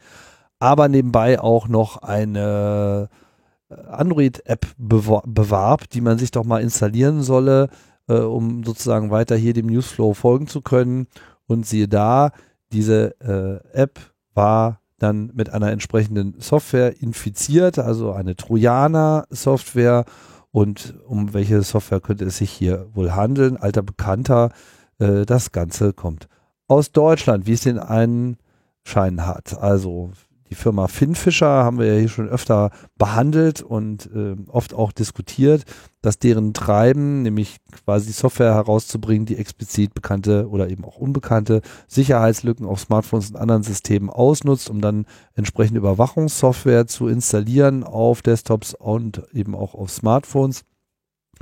Äh, sieht so also aus, als ob diese Software unter dem Titel FinSpy wohl bekannt äh, hier zum Einsatz kam die dann eben auf diesem Telefon live mithören und mitlesen konnte, was auf diesem Telefon so passiert. Wir hatten das ja auch vor ein paar Sendungen mit Facebook und so weiter. Aber hier geht es sicherlich um das Auslesen von SMS und dem äh, Notieren von Telefonnummern, äh, die gewählt wurden, äh, hinaus. Ja, und das äh, hat stattgefunden. Jetzt ist natürlich die Frage, wer war das? Lässt sich natürlich schwer sagen. Man könnte argumentieren, das Interesse an dem Ausspionieren einer Oppositionspartei oder der entsprechend da, dadurch motivierten ähm, Bevölkerungsgruppe möge wohl im Wesentlichen im Interesse der Regierungspartei sein, aber das ist ja jetzt erstmal noch kein Beweis. Genauso hätte das Ganze auch von außen kommen können. Man muss sich vor allem fragen, wie ist diese Software äh, in die Türkei gekommen? Also wenn sie dort wirklich professionell eingesetzt wurde, auf welchen Wegen? Weil eigentlich dürfte diese Software nach den geltenden Regularien nicht an die Türkei offiziell ausgeliefert werden. Das verbietet die aktuelle Gesetzeslage. Und äh, ja, da ist äh, derzeit noch Unklarheit. Also man muss ja sagen. So, Finn Fischer sagt nach eigenen, äh, nach eigenen Auskünften, sie verkaufen ausschließlich an Strafverfolgungsbehörden und Geheimdienste zum rechtmäßigen Einsatz gegen Terror und Gewaltverbrechen. Terror. Das ist so. Dann zweitens, wir haben es ja hier nicht mit irgendeinem gezielten Angriff zu tun, sondern das ist einfach eine Watering Hole Angriff, dass wir irgendwelche Hashtags fluten und sagen, ladet euch mal alle, alle, die irgendwie Interesse an diesem Fußmarsch haben, der da stattfindet, ladet euch mal bitte diese App runter. Das heißt, du hast am Ende eine nicht zu beziffernde Anzahl ähm, Personen, die sich diese App installieren, ja, die dann aber im, irgendwie mit einem wirklich mit dem relativ, mit dem bösesten Smartphone, mit dem bösesten staatlichen Smartphone-Trojaner infiziert sind, den man da irgendwie kennt. Und Finn Fischer, äh, das sind die, die auch in Deutschland vom BKA genutzt werden und die da, die lange gebraucht haben, bis sie da irgendwann mal einen Vertrag mit dem BKA machen konnten, weil ihre Software nämlich so viel mehr kann als, ähm, als das, was sie ähm, den anderen Unrechtsregimen verkaufen dürften. Das heißt, der größere Teil deren Arbeit war, das Ding so einzuschränken, dass es ähm, brauchbar ist für ähm, für die äh, für, den für, für den deutschen für, für, die, für die Verwendung in der Heimat, ja, äh, wo, wo es noch ein bisschen strengere äh, Einschränkungen gibt, insbesondere natürlich auch durch die vielen verschiedenen Verfahren, die äh, Bürgerrechtsgruppen, äh, unter anderem der Chaos Computer Club, seit über einem Jahrzehnt gegen dieses Vorhaben anstrengen. Ähm, woher sind die sich so sicher, dass es sich um Finn Fischer handelt? Ähm, es gibt ältere Versionen von, von FinSpy Mobile, die geleakt sind. Das, die liegen vor, die hat man so. Und ähm, diese, da sieht man eben, was weiß ich, Installationsroutinen und zum Beispiel auch irgendwie Backend-Kommunikation oder auch die Wege, wie sie, ähm, wie sie auf SMS zugreifen und so weiter. Ja, und da in diesem neuen Sample waren eben, war vieles davon gleich. Ähm, wo man jetzt natürlich sagen könnte, naja, okay, das hat ja vielleicht auch einfach eine, äh, ne, da ist irgendwie, wenn es Android-Dinge sind, kannst du eben diese APKs, da kannst du auch Teile einfach wiederverwenden, musst du nicht neu schreiben, die kannst du irgendwie, äh, das ist ja eher so dieser, dieser Dalvik Java VM-Code, den du einfach auch relativ einfach wieder auseinandernehmen und wiederverwenden kannst. Ähm, es waren aber hier auch die Teile gleich, ähm, zu denen du am anderen Ende was hast, nämlich zum Beispiel die Kommunikation zu dem Command-and-Control-Server. Und du würdest jetzt vielleicht irgendwie aus Fins bei Mobile den, um Beispiel zu nehmen, den Teil klauen, wie der die SMS mitliest, weil dann brauchst du nicht mehr selber bauen. Ähm, wenn du aber jetzt irgendwie ausgerechnet den Teil klaust, der die, die Kommunikation mit dem Command-and-Control-Server baut, dann musst du dir auf der anderen Seite den gleichen Command-and-Control-Server hinbauen. Ja, also wenn solche Teile verwendet werden, die im Prinzip wieder mit anderen Teilen interfacen, die ein anderer Angreifer oder eine andere Angreiferin an der Stelle in gleicher Form auch nochmal reimplementieren müsste, dann ist das äh, der Hinweis schon sehr, sehr stark, dass es sich hierbei eben um eine neue Generation von äh, FinSpy handelt.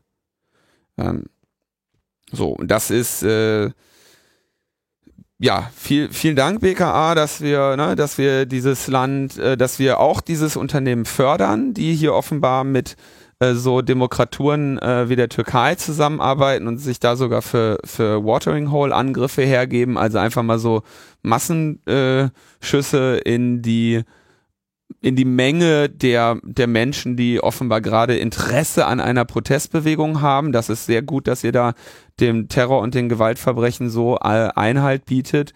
Ähm, schön, dass das BKA äh, mit, mit solchen lupenreinen Demokraten zusammenarbeitet und auch schön, dass unsere Exportrestriktionen so gut äh, funktionieren. Bundeswirtschaftsministerium hat, wurde nämlich angefragt und hat gesagt, äh, hat in den vergangenen Jahren überhaupt keine Exportlizenzen äh, mehr erteilt. Ja, äh, Finnfischer wurde natürlich gefragt, ob sie, äh, achso, nein, dann wurde, wurden sie noch gefragt, ob Finnfischer jemals eine Lizenz beantragt habe und ob die oder ob sie verweigert wurde, äh, wurde äh, nicht beantwortet. Ja, da wissen wir, äh, mit welchen Leuten äh, wir hier zusammenarbeiten. Und das ist ja auch nicht das erste Mal, ja, also dass, dass FinSpy in Unrechtsregimen ähm, im Nahen Osten zum Einsatz kommt, ist äh, relativ kalter Kaffee. Und es fehlen irgendwie noch so die Beispielländer, wo das mal nicht äh, irgend so, so eine äh, Demokratur war, äh, mit, an die die ihren, ihren Kram da verkauft haben. Das Umgehen von Exportrestriktionen machen die natürlich in der Regel durch, äh, durch einfach Firmenneugründungen in den, in den Zielstaaten. Ja. Also Software, Restriktion, Exportrestriktionen auf Software sind eine schwierige Angelegenheit, ja. Und wenn eben, wenn du da irgendwie eine Briefkastenfirma äh, hast, die dann vielleicht am Ende die, die Softwarerechte hat und so und irgendwie da und da sitzt, dann kannst du das natürlich sehr, sehr schnell umgehen.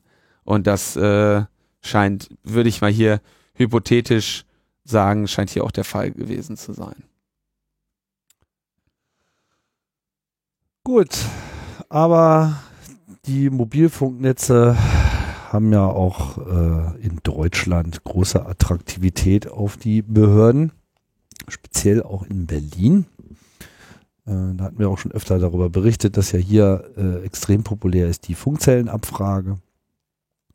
Wo die Berlin, äh, wo die Berliner Polizei, also es gibt es nicht nur in Berlin, gibt es natürlich auch in anderen äh, Städten und Ländern, aber in Berlin ist es auch äh, gut im Einsatz, wo quasi die Polizei die Möglichkeit hat, wenn es ihr äh, angemessen erscheint, sogenannte Funkzellenabfragen vorzunehmen, um einfach dann von den Mobilfunkbetreibern Informationen zu bekommen, wer ist denn eigentlich zu diesem Zeitpunkt oder auch Zweifelsfall, wenn die Daten halt noch verfügbar sind, eben auch zu einem früheren Zeitpunkt an einem bestimmten Funkzelle mit seinem Mobiltelefon eingebucht und nicht nur eingebucht, sondern im Prinzip auch, welche Aktivität dort ist. Also ob dort auch telefoniert wird, ob man angerufen wird, ob man SMS äh, versendet oder ob Datenkommunikation vorgenommen wird. Ja, jetzt gab es eine Anfrage. Die gibt es jedes Jahr. Ähm, also die, die, da gibt es jetzt schon seit mehreren Jahren immer die Statistiken drüber, die dann von Netzpolitik.org ähm, verwertet werden die, äh, da gibt es quasi so einen Bericht, ich weiß gar nicht, ob man den überhaupt noch ab anfragen muss oder ob der über eine kleine Anfrage kommt oder ob der so, so schon veröffentlicht wird. Ähm, aber hier bei, bei Netzpolitik.org wurde das sehr schön aufbereitet. Die haben halt eine, ähm, Simon Rebinger hat das gemacht, hat also eine Berlin-Karte aufgeschlüsselt nach Bezirken und dann irgendwie anhand der, ähm, anhand der Anzahl, äh, wie oft in den verschiedenen Bezirken solche funktionellen Abfragen stattgefunden haben, haben das mal visualisiert. Ähm, sehr schöne Arbeit und er schaut das auch im Vergleich an. Nämlich, er hat die Zahlen ab äh, 2014, bei der 2014 die Anzahl der Verfahren und seit 2015 auch die Anzahl der Funkzellenabfragen. Und das ist ähm, 2000, also 2015 waren es 327, 2016 waren es 491 und 2017 waren es 474. Man könnte also sagen, die Zahl der Funkzellenabfragen stagniert ähm, in Berlin. Aber mit 474 Funkzellenabfragen bist du immer noch bei mehr als einer am Tag. Das ist wirklich nicht irgendwie so eine, so eine Sache, die im, im äußersten Fall mal gemacht wird, sondern es ist eine absolute äh, äh, Regelmaßnahme, die ja äh, dazu geführt hat, dass im Rahmen dieser nur 474 Funkzellenabfragen 2017 die Berliner Polizei Zugriff auf 59 Millionen Verkehrsdatensätze bekommen hat. In 2222 Fällen haben sie dann äh, sich für bestimmte äh, ähm, IMSIs interessiert und danach dann äh, die, die, die, in, die Inhaber der Nummer auch noch identifiziert. Das ist schon echt einfach mal ein alltägliches Ermittlungsinstrument, was routinemäßig eingesetzt wird, wie der, ähm, wie der Simon hier auch korrekt schreibt. Aber immerhin rückläufig ist ja auch schon mal was. Ja, 20 weniger. Ich frage mich nur, was in dem äh, gemütlichen Stadtteil Britz äh, eigentlich so ja, Spannendes weiß passiert. Ich auch nicht. da, also da müsste man nochmal äh, müsste man noch mal fragen. Er äh, schreibt das auch erst so halbwegs unkommentiert, dass da irgendwie in, in Britz irgendwie so ein, äh, so ein Hotspot war. Hm, Also da war, 13 verschiedene Ermittlungsverfahren äh, mit Funkzellenabfrage. während hier rund um die Metaebene nur dreimal äh, was stattfand. Ist ja quasi äh, nix, ne? Da sind wir auch schon äh, der totale Hotspot, alle Bezirke um uns herum, also alle Postleitzahlen, danach ist es ja hier aufgeschlüsselt, nicht nach Bezirken. Äh, alle Postleitzahlen drumherum haben nur eine Anfrage erhalten. Also offensichtlich sitze ich hier schon in so einem Hotspot. Also sagen, die umfangreichste Funkzellenabfrage aus dem letzten Jahr fand zwischen dem 16. und 19. Juni in der Berliner Innenstadt. Dauert, Stadt dauerte äh, 60 Stunden und äh, da wurden 315.000 Handynummern gingen da ins Raster. So. Stand aber jetzt nicht dabei, weswegen aus war wahrscheinlich Doch wollten irgendeinen. Fall von Bandendiebstahl aufklären. Ah, Ja. okay. Und ähm, eigentlich. Und steht da auch, ob sie es getan haben? Mm, nee. Zweifelsfall nicht. Also wenn du so viel Heu hast, dann wird das halt schwer mit der Nadel, ne? Ja, wobei das natürlich jetzt ein gutes Beispiel ist für eine, oder will es mal zurückhaltender formulieren, das ist eine, eine, eine nachvollziehbare Anwendung dieser Technologie. Ne? Also der, der Klassiker ist ja der, dieser Autoanzünder, den sie in der im, in Berlin ja einige Zeit da äh, Autos angezündet hat, den haben sie am Ende darüber bekommen. Ja, der haben einfach jedes Mal, wenn er irgendwo eine, wenn wieder ein Auto geleuchtet hat, haben sie eine Funkzellenabfrage gemacht und dann hatten sie den nach drei, vier Mal. Ja, weil also die Wahrscheinlichkeit, dass da jemand zur gleichen Zeit am gleichen Ort ist, ist eben sehr unwahrscheinlich und dann ist er am Ende noch durch irgendeine Videoüberwachung gerannt bei, an irgendeinem äh, U-Bahn ähm, U-Bahnhof und dann hatten sie den. So. Ähm, das andere Beispiel ist aber der ähm, diese Demonstration in Dresden, wo sie einfach mal von der Demonstration Funkzellenabfragen gemacht haben, über Stunden und am Ende alle Demonstrierenden dort erfasst haben. So. Da gibt's ja einen vorsichtigen Unterschied. So. Die, ähm, es gibt eine Benachrichtigungspflicht eigentlich, so, dass sie nämlich äh, das gesetzlich müssten. Dass sie also, wenn jemand, ähm, wenn du also in einer Funkzellenabfrage erfasst wurdest, dann müsstest du eigentlich darüber in Kenntnis gesetzt werden. Und das passiert aber nicht. Ähm, So, laut Gesetz, schreibt Simon, müssen Betroffene über die Erfassung ihrer Handydaten in einer funktionellen Abfrage informiert werden. Die Staatsanwaltschaften halten sich nicht dran, selbst dann, wenn Bürgerinnen und Bürger das schriftlich verlangen. Du kannst ja sogar hinschreiben und sagen, hier, ich möchte wissen, habt ihr das gemacht mit mir? Und dann sagen sie, nee, äh, äh, sagen sie dir nicht und argumentieren, äh, du willst es ja eigentlich gar nicht, äh, die Information interessiert dich ja gar nicht, du hast ja nur einen schriftlichen Brief geschrieben, um danach zu fragen. Das heißt ja noch lange nicht, dass es dich interessiert. Und der Aufwand ist ja unverhältnismäßig hoch, das irgendwie rauszusuchen.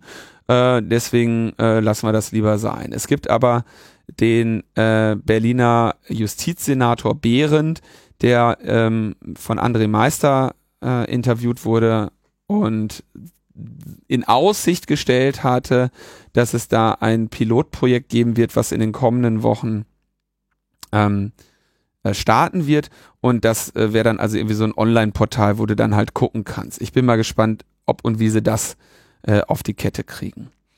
Aber es ist schon tatsächlich so, ich meine jetzt wirklich bei dieser Anzahl von Funkzellenabfragen äh, dann als in Berlin lebende Person äußerst unwahrscheinlich, da nicht dabei gewesen zu sein. Ne?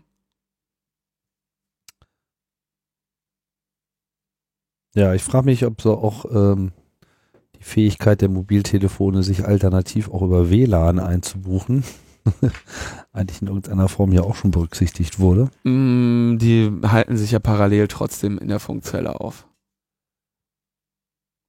Naja, wenn du das ausschaltest, nicht. Ja, also bring die jetzt bitte nicht noch auf so scheiß Ideen, weil das äh, irgendwie, ich meine, es reicht jetzt auch langsam, ne? Also es ist schon irgendwie. Naja, ich meine ja nur, wenn so ein WLAN-Hotspot irgendwie Teil einer Demonstration ist und man dann irgendwie darüber äh, erstmal Wie gesagt, du bringst jetzt nur auf scheiß Ideen. Also ich, ich finde das echt irgendwie, das ist nicht irgendwie ein, ein, äh, ein irgendwie so ein was, was auf die leichte Schulter zu nehmen ist, das Kommunikationsinfrastruktur, der wir vertrauen.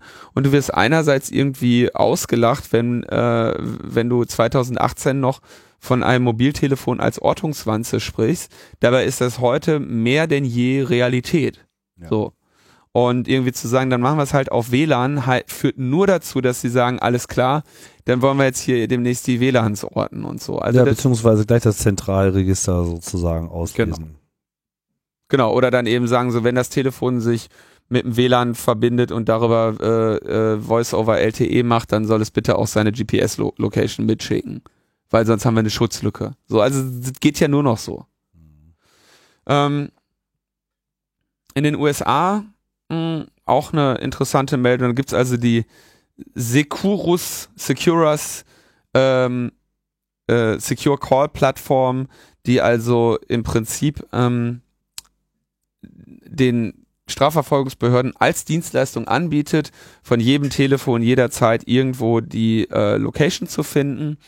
Ähm, die machen das anscheinend nicht über irgendwelche SS7-Angriffe, die wir hier auch schon länger äh, besprochen haben, äh, sondern so wie Cory Doctorow auf, ist es Cory Doctorow? Ja, bei Bäumbank schreibt, äh, scheint es, dass sie äh, Mobilfunknetze ähm, eine Schwachstelle in den Privacy, also in den Privatsphäre-Gesetzen benutzen, dass sie nämlich eh quasi mit Vertragsabschluss deine Zustimmung bekommen, dass sie deine Location-Daten verwerten und auch an Dritte verkaufen dürfen und diese Securus äh, kaufen die eben. Und wie, äh, wie das eben äh, überraschend, äh, immer wieder wirklich sehr zur schweren Überraschung aller dann rauskommt, äh, nutzen natürlich dann die Polizisten, die darauf Zugriff haben, äh, das für allen möglichen Scheiß ähm, und im, nutzen das halt jetzt irgendwie äh, als Hobby, ne?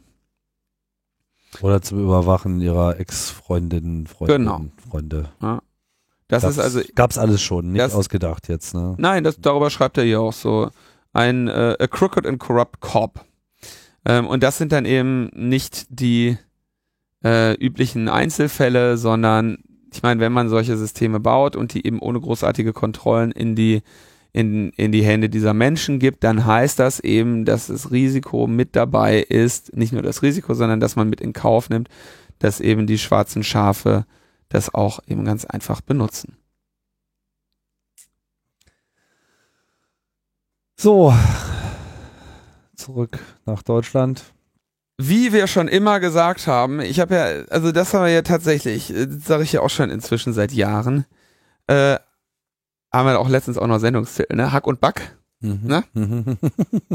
ähm, ist ja nicht mh, so, also Hack und Back, äh, also Hackback, äh, wird ja immer so verkauft, als äh, wäre das so, oh mein Gott, ein Angriff findet statt, los Männer an die Tastaturen, wir hacken zurück. Ja? Und dann steht da der Oberst und sagt, hack dat. So funktioniert das nicht. Und das hat jetzt auch seit vielen äh, Jahren erkläre ich das ja auch, dass das eben so nicht funktioniert, weil ich aus eigener Erfahrung weiß, dass so spontan mal was zu hacken dann doch immer ein bisschen anstrengender ist, als man meint. Ähm, weshalb ist selbstverständlich, äh, wenn man sagt, man möchte jetzt sich ernsthaft in, sag ich mal, mit kriegerischen, im kriegerischen Auseinandersetzungen oder in bewaffneter Konflikt Auseinandersetzungen mit ähm, mit anderen äh, Staaten äh, in diesem Bereich engagieren, dann heißt das, man bringt natürlich die Schadprogramme vorher an. Das heißt, man, man findet die Schwachstellen, man, man führt die Infektion durch, man richtet nur noch keinen Schaden an, damit man eben äh, im, im Bedarfsfall spontan mit angebrachten Trojanern äh, oder mit angebrachten äh, Backdoors eben einen Schaden auslösen kann. Und genau das sagt jetzt eben Maaßen auch ähm, im, im, im Morgenmagazin, wo auch sonst, ja, ich meine im ARD Morgenmagazin, ähm, in seinen Worten, das äh, Ziel muss sein, dass wir Sabotageakte vorbereiten können, indem äh, Schadprogramme in kritische Infrastrukturen eingespeist werden, um vielleicht im Zeitpunkt X, wenn es zu einer politischen Auseinandersetzung kommen sollte, diese scharf zu schalten. Ja, der benutzt ein paar andere Begriffe, äh, aber ähm, meint genau das Gleiche. Er will im Prinzip jetzt schon die kritischen Infrastrukturen anderer Nationen hacken äh, und die Möglichkeit haben, vielleicht diese auch anzugreifen. Also er möchte, Völlig, völlig absurd. also er möchte sozusagen das Ausland äh, digital verminen, Genau. um dann jederzeit da auf den Knopf drücken zu können und he, he, he, äh, haben wir euch doch gleich gesagt, was äh, geht ihr gegen uns vor, dann äh, haben wir euch ein Eier. Ne? Das ist natürlich genau diese Aufrüstung, die wir hier immer äh, beklagt und äh, als Drohgebärde am Horizont gesehen haben. Ja, immerhin äh, werden sie jetzt langsam mal klar. Aber natürlich sagen sie das auch. Schauen. erst, Ich ne? habe mir das irgendwie. So, pass auf. Nee, okay, der Satz ist einfach auch zu krass. Ich habe jetzt nochmal schnell geschaut, ja. Also, ich wollte gerade sagen, das wäre einfach zu krass. Ich muss das korrigieren. Er sagt nicht, dass das sein Ziel ist, sondern dass das das Ziel ausländischer Akteure ist. Ja, die, die, die, die, das, was er sagt, ist einfach zu, zu deutlich gewesen. Also er warnt davor, dass dies andere tun. Ja, meint aber, dieser Gefahr muss man mit eigenen Präventivschlägen zuvorkommen. Und deswegen möchte er äh, in der Lage sein, den Gegner so zu schädigen, dass die Attacke keinen Erfolg hat. Äh, also mit anderen Worten, er will genau das Gleiche machen. Ne? Klassisches Aufrüsten. Aber was er, was er machen möchte, er will quasi äh, Angreifer, in diesem argumentiert er jetzt hier, äh, infiltrieren, um deren Angriffe im Zweifelsfall abbrechen zu können. Umso absurder ist das, was er behauptet. Ja? Also umso absurder quasi zu sagen, naja, okay, bevor die Angriffe bei uns machen, müssen wir die infiltrieren ähm, mit einem Präventivschlag. Also das ist ein, diese Beispiele, die die hier nennen, sind so skurril und so weltfremd, dass ganz klar ist, worum es ihnen eigentlich geht, ist, sie wollen die Möglichkeit haben, andere zu infiltrieren, präventiv, mit anderen Worten, so, ne, also wenn, wenn du sagst präventiv, das ist das gleiche wie mit äh, drohender Gefahr, ne? Hm. Kann ja sein, dass wir mit den, äh, mit unseren Freunden, den Briten, mittelfristig gar nicht mehr so gut klarkommen. Deswegen haben wir präventiv jetzt schon mal deren Infrastrukturen gehackt, falls die irgendwann auf die Idee kommen sollten, uns anzugreifen. Ähm, diese Argumentationen sind immer in solchen Corner Cases, ja, und als wenn muss ich auch immer wieder sagen, wenn ein Angriff auf deine kritische Infrastruktur droht, dann verhinderst du den nicht dadurch, dass du die Angreifer oder die kritische Infrastruktur der Angreifer infiltriert hast, sondern verhinderst du den dadurch, dass du den Angriff auf deine kritische Infrastruktur abwehrst. Und nichts anderes. Vor allem Nichts anderes. die Annahme, die ja hier auch noch mitschwingt, ist ja, dass das quasi folgenlos sei. Ja. Genau. Aber da er ja selber auch zuschlagen können soll, kann es erstens sein, dass er das tut zu einem Zeitpunkt, wo man das gar nicht wollte, ja, durch einen weiteren Fehler. Es kann auch schon sein, dass die Installation äh, dieses Mechanismus selber äh, Kollateralschäden mit sich bringt, dass man das System destabilisiert, dass man da äh, irgendwas auseinanderreißt, was man gar nicht auseinanderreißen wollte. Und wenn man das bei kritischen Infrastrukturen macht, gefährdet man damit natürlich die kritischen Infrastrukturen auch schon ohne irgendeinen großen Schalter umgelegt zu haben. Ja, ist, man, man kann ja nicht sagen, na ja, also hier so euer Wasserwerk und so weiter, da euer Staudamm, äh, läuft ja alles noch, ja. Nur wenn ihr böse seid, äh, sprengen wir den. ja, ja, gut. Kann aber schon sein, dass allein diese Maßnahme, allein schon der Versuch, äh, diese Maßnahme zu installieren, dazu führt, dass irgendwas ganz anderes schief geht und vielleicht äh, entsprechende Folgen hat. Also Finger weg von kritischen Infrastrukturen. Das ist das, was das Wort kritisch meint. Ja. Und äh, genau, also dann schützt eure kritischen Infrastrukturen ordentlich, macht so, sorgt dafür, dass da keiner reinkommt, müsst da eh und äh, und nutzt irgendwie die Tatsache, dass es Leute versuchen, nicht dafür aus, im Prinzip einfach nur zu sagen, dann wollen wir das auch, ja. Das ist, also es ist einfach nur Quatsch. Und diese kritischen Infrastrukturen, die sind eben, wie ich auch immer wieder leider feststellen muss, in immer wieder auch teilweise mal in zweifelhaftem Zustand. Und es wundert mich nicht, wenn da der ein oder andere drin ist. Die Reaktion darauf ist aber eben, dann macht diesen Scheiß dicht und äh, sorgt dafür, dass das in ordentlicher Qualität geliefert wird und in ordentlicher Qualität betrieben wird und nutzt es nicht aus, um einfach mal zu Befugnisse zu, zu fordern, letztendlich genau das Gleiche zu bekommen. Das ist unlauter. Genau, und unlauter, äh, unlauter finden wir doof und das geht gar nicht. So, Hammers? ja. Gut. Dann, äh, Ich wollte nur noch sagen, habe ich schon immer gesagt, dass sie das wollen. ja, Logbuch Netzpolitik berichtete. berichtete. Hast recht behalten. Ja, gut, jetzt äh, apokalyptische Szenarien. Äh, Ist ja auch einfach es heutzutage. ist einfach. Kommen wir zu etwas vollkommen äh, anderem.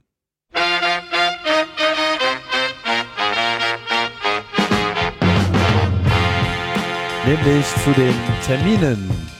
Vom 22. bis 23. September 2018, also noch etwas hin, finden in Dresden wieder die Datenspuren statt. Das Motto der Datenspuren ist diesmal Macht nix, also eine sarkastische, äh, sarkastisch überhöhte Gegenposition zum Tuvat, unter dem äh, wir den Kongress hatten, soll also die Lethargie der Massen persiflieren, aber auch äh, mit dem Unterton keine Macht ausüben, anerkennen, äh, ausspielen und so weiter äh, äh, rumspielen.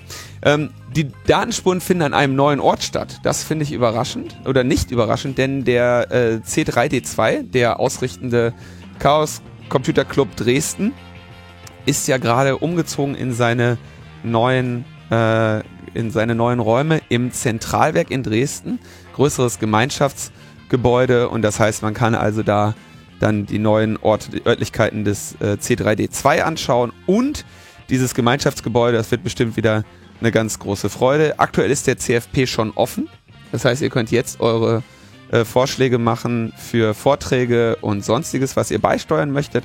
Und das Schöne an den Datenspuren ist, die sind natürlich wie immer kostenlos. Freier Eintritt, wie bei der GPN auch. Tja, so Nur wir es. kriegen das nicht hin. Nein, Ja, das, wenn wir äh, irgendwann unseren eigenen Hackerspace haben, dann äh, machen wir auch kostenlose Veranstaltungen. Genau, so, so, so sieht es nämlich aus. Ja, was haben wir noch anzukündigen? Wir haben das anzukündigen, was wir hier schon seit Wochen und äh, Tagen äh, ankündigen, nämlich 256. Äh, Ich lese gerade, alle, alle Zusagen sind äh, beisammen. Alle unsere Gäste sind da. ja, Das heißt, wir könnten die jetzt bekannt geben. wir könnten die theoretisch mal bekannt geben. Ja? Wäre vielleicht auch mal was, weil wir, noch sind auch gerade, äh, as we speak, sind noch so 13 Tickets äh, klickbar. Frechheit. Vieles nicht mehr, aber immerhin. Ja, wollen wir? Ja, wir fangen, mit wem fangen wir denn an? Tja, gute Frage. Vielleicht mit einer Dame. Ich würde anfangen mit Martina Renner. Ja, die kommt. Hat zugesagt. Martina Renner ist dabei, Bundestagsabgeordnete der Linkspartei, äh, war im NSA-Untersuchungsausschuss, ist jetzt in dem Breitscheidplatz-Untersuchungsausschuss. Die haben wir uns mal eingeladen. Das wird sicherlich ein spannendes Gespräch. Da wollen wir mal ein bisschen gucken, wie es so abgeht gerade bei der Politik. Dann wollen wir auch äh, den Aktivismus ein wenig beleuchten und haben uns Arne Semsrott eingeladen. Den wollten wir schon ganz lange mal dabei haben, der hinter solchen Projekten wie Open Schufa steht, aber auch vielen anderen äh, Aktivitäten und Frag den Staat primär. ja, genau, fragt den Staat. Also äh, auch so ein Tausendsasser äh, des digitalen Widerstands und äh, wurde mal Zeit, den äh, mal hier in die Sendung zu holen und wir dachten uns, da wäre dann doch das der richtige Anlass. Dann haben wir uns noch eingeladen Géraldine de Bastion. Ähm, eine, die Musik ist jetzt weg, das ist ein bisschen irritierend. Mach mal nochmal. Was? Nochmal von vorne oder was? Nein, neu, nochmal Musik an. Nein, okay, mal. Äh, jetzt auch ohne Musik gehen. in vielen Bereichen aktiv, insbesondere was so ähm, Entwicklungspolitik, internationale Zusammenarbeit, Afrika ähm, und solche Sachen angeht, äh, im digitalen Bereich äh, aktiv. Sie äh, in der digitalen Gesellschaft aktiv, in der Republika aktiv und äh, also auch eine sehr umtriebige Aktivistin in vielen Bereichen, die wir teilweise eher so äh, auch nur am Rande betrachten, wo wir aber doch sehr viele Überschneidungen sehen. Da freuen wir uns auch auf ein sehr spannendes Gespräch mit vielen neuen Themen, die wir mit euch noch nicht behandelt haben. Ja, und last but not least äh, haben wir äh, Jan Philipp Albrecht bei uns auf der Bühne. Ähm, noch Europapolitiker und einer der Masterminds hinter der Datenschutzgrundverordnung, die ja dann einen Tag vorher dann endlich mal final eingeschlagen sein wird. Vielleicht noch nicht unbedingt der richtige Zeitpunkt zu einem Fazit der Auswirkungen dieser Grundverordnung, um die es ja viel Aufregung äh, gibt, aber sicherlich mal ein Zeitpunkt mal zurückzublicken, was äh, das alles so mit sich gebracht hat und wieso auch seine zukünftige politische Ausrichtung denn äh, wohl so sein wird und wie seine Erfahrungen auf europäischer Ebene bisher waren. Äh, er wird ja demnächst äh, dem Herrn Habeck nachfolgen in Schleswig-Holstein und wir dachten uns, das ist doch ein schönes Paket für Logbuch Netzpolitik 256. Genau. Ja. Das, so haben wir uns das gedacht. Alles Personen, die wir noch nicht hatten. Das war ja das Versprechen, was wir halten mussten. Genau, war nicht ganz einfach. Weil ich mir nicht sicher bin, ob wir nicht. Nee, wir hatten Stefan Wehrmeier mal. Der hat ja auch bei Frag den Staat, äh, der hat das ja mal gestartet. Den hatten wir schon mal. Also, naja, aber ich denke, das werden vier interessante Gespräche. Genau. Und äh, jetzt inzwischen sind wir uns auch sicher, dass das Vorprogramm unterhaltsam wird. Ja, wie immer. Aber da sagen wir noch nicht so viel zu. Da sagen wir noch nichts zu. ja, insofern Und hier die Aufkleber, also Sticker sind gekommen. Die sind schon, leider geil. die sind leider geil, ja. Die müssen wir, können wir mal ein Foto von äh, mit in den, in den Beitrag machen. T-Shirts werden auch gerade gedruckt. Für alle, die klug genug waren, Sich eins zu ordern. sich eins zu ordern.